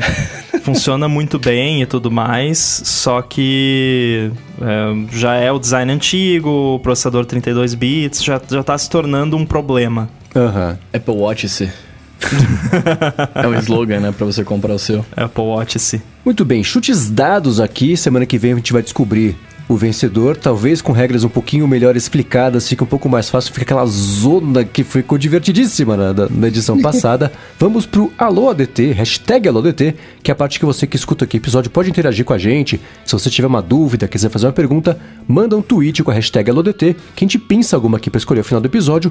E foi isso que o Raul Júnior fez. Ele perguntou se a gente acha que os Macs com Apple Silicon, né, que é o processador ARM, que a Apple tá chamando de Apple Silicon para não falar o nome da ARM, né, é, funcionariam bem para jogos ou a gente ia continuar com aquele estigma de que Mac não serve para jogar? Eu vou seguir a linha do iPhone, né? Como o iPhone ele é, entre aspas, bom para jogos, acho que a gente vai ter um, um esquema legal para os jogos. Porque o grande problema do jogo em si do Mac é que você tem um hardware com dois anos de atraso e o software, a parte de gráfica, né? O, os, entre aspas, os drivers, né? O, como é que era o nome do Windows? Que, DirectX, né? Do, dos Windows, uhum. tem 3, 4 anos de atraso. Então você pega um Mac, você tá ali, com, comparado com o PC, você tá 3, 4 anos atrasado. Então você não tem aquele desempenho, né? Que, que você espera de um, de um, de um gamer. Agora, com o iOS fazendo esse sucesso bacana com a parte de jogos, faturando um tantão, acho que é bem possível. É, eu concordo com o que o Coca disse eh, e eu acho que no fim vai acabar sendo melhor com relação à compatibilidade com esses jogos, né? Porque o Mac vai rodar coisas de iOS sem necessidade de ação nenhuma por parte do desenvolvedor. E essas partes de 3D e tudo mais, geralmente é o que muda menos, assim, em termos de interface gráfica, porque o jogo geralmente tem a sua própria interface. Então, claro que o, o developer pode fazer ali uns ajustes para funcionar melhor com mouse e teclado, mas você tem um jogo ali que você gosta do, do mobile, iOS, iPad e tal, você joga no, no Mac de boa. Acho que pode ser até melhor do que é hoje em dia, o que não precisa muito, né? Mas pode ser melhor. é, melhor do que nada já ajuda, né? Exato. Só, só tem um pequeno detalhe. Ele perguntou se funcionaria bem. Funcionar bem, eu acredito que vai funcionar. Agora, se vai emplacar, aí já é outra história. É, exatamente. Não, fun funcionar vai funcionar maravilhosamente bem, né? Agora, se vai eu, não consigo ver pessoas comprando Mac só para jogar, né? Ou, ou primariamente para jogar, então... Não, até porque eu... ele é muito caro, né, para você investir tudo isso só para jogar, tá ligado? Eu sempre fui da opinião que se você quer jogar, você compra um console. E outra coisa no caso de PC é que você atualiza. Eu compro um PCzão hoje, e aí, ano que vem, sai uma nova placa de vídeo, eu atualizo a placa de vídeo. No Mac você não tem essa facilidade. Então, o... Pô, Coca, no Mac Pro tem. É só pagar ali 5 mil dólares e você atualiza a placa de vídeo. Muito bem, se você quiser encontrar os links que a gente comentou aqui ao longo do episódio, entra no área de transferência.com.br ou dá uma espiada nas notas aqui do episódio. Quero agradecer Eduardo Garcia aqui pela edição do podcast. Agradecer, claro, aos nossos queridos adetensos no apoia.se barra área de transferência e picpay.me barra área de transferência. Quer acompanhar ao vivo aqui a gravação, sempre antes da gravação de Twitter, ou na minha conta, ou na conta do ADT, todo mundo retweeta também aqui link para acompanhar ao vivo o episódio. E claro, muitíssimo obrigado ao prêmio Alexa de Acessibilidade por estar patrocinando o episódio aqui.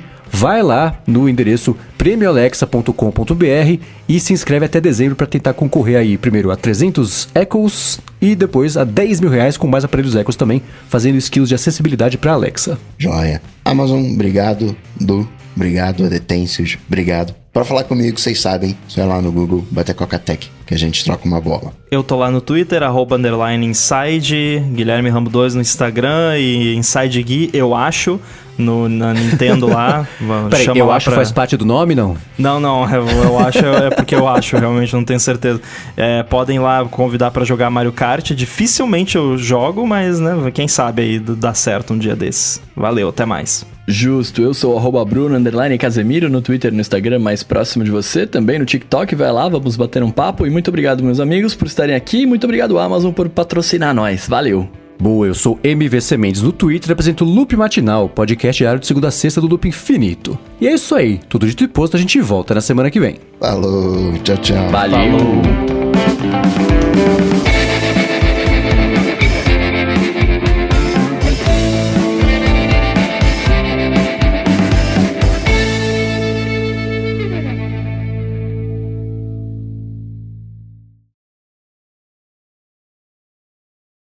Possível a gente ter um bônus track no meio do episódio? Não, né? No meio? o que, que, você quer contar?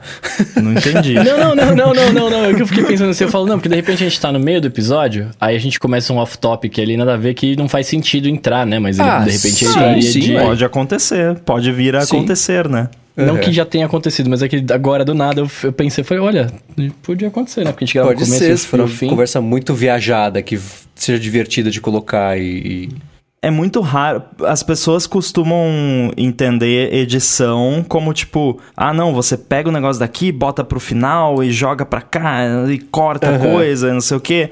E edição de podcast geralmente é só cortar erro, cortar interrupção, esse tipo de coisa, né? Mas de vez em quando rola. Tipo, eu lembro que teve um episódio do Stack Trace que foi uma colcha de retalhos inacreditável. que, tipo, a gente gravou uma coisa no começo que era pro final e depois inverteu.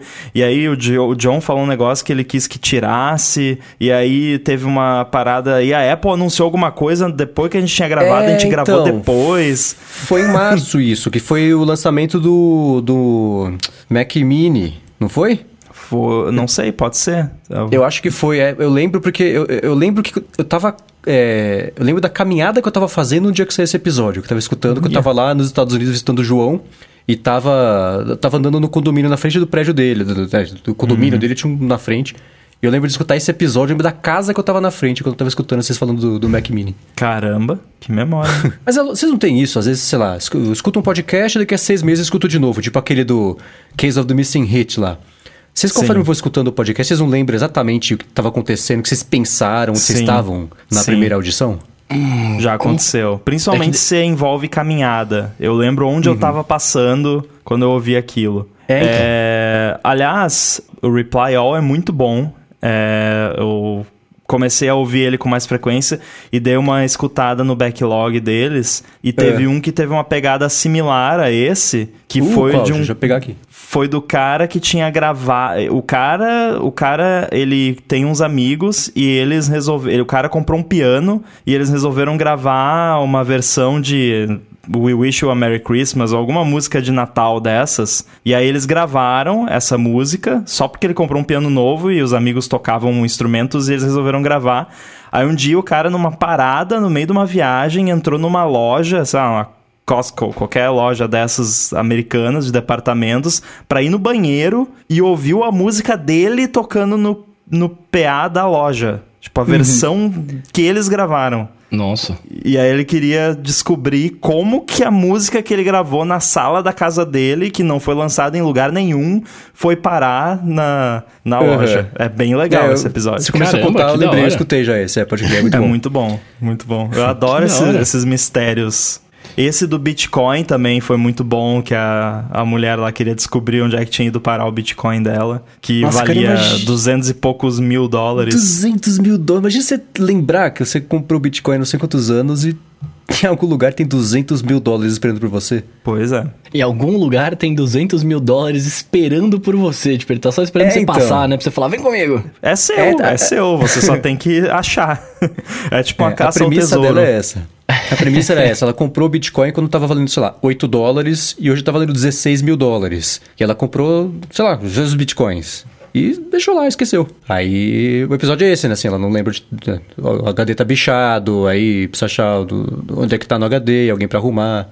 É divertido. Nossa, eu ia ficar desesperado. Eu ia dar um, Eu ia. Nem que eu tivesse que construir esse HD do zero, ele, mas ele ia É, ser, então, né? ser achado. É um investimento. Eles falam, bom, tem 200 mil? O número desse Reply All é 161. Brian versus Brian. Isso, exatamente isso. É, acho que esse saiu logo depois do Case of the Missing Hit, talvez. Pode ou foi quando ser. eu descobri o Case of the Missing Hit, que era, era, era antigo, ou tinha, sei lá, uns três meses, acho que eu comecei a acompanhar É a partir o The desse. Case of the Missing Hit é 158. Tá, é, faz sentido. Ah, você falou de você falou de lembrar das coisas, né, quando você tá ouvindo podcast. Eu escuto o podcast de novo quando é um podcast que não que é atemporal, né, que, que faz sentido reescutar. Mas eu, eu não lembro de coisas de quando eu tava escutando, mas eu reparo que sempre tem alguma coisa nova que eu não tinha reparado na primeira vez que eu escutei, saca? Ah, Tipo, sei lá, você tá ouvindo, tô ouvindo, o cara tá contando uma história, não sei o quê, aí de repente, tipo, o cara falou um negócio que levou pra, pro final da história que você lembra, mas você não lembrava, tipo, de um pedacinho do miolo. Falou, nossa, mas eu nunca tinha ouvido isso, eu já vi, sei lá, três vezes esse podcast. aham. Eu tenho isso direto, Pra ver como a minha atenção, ela é, é boa, né?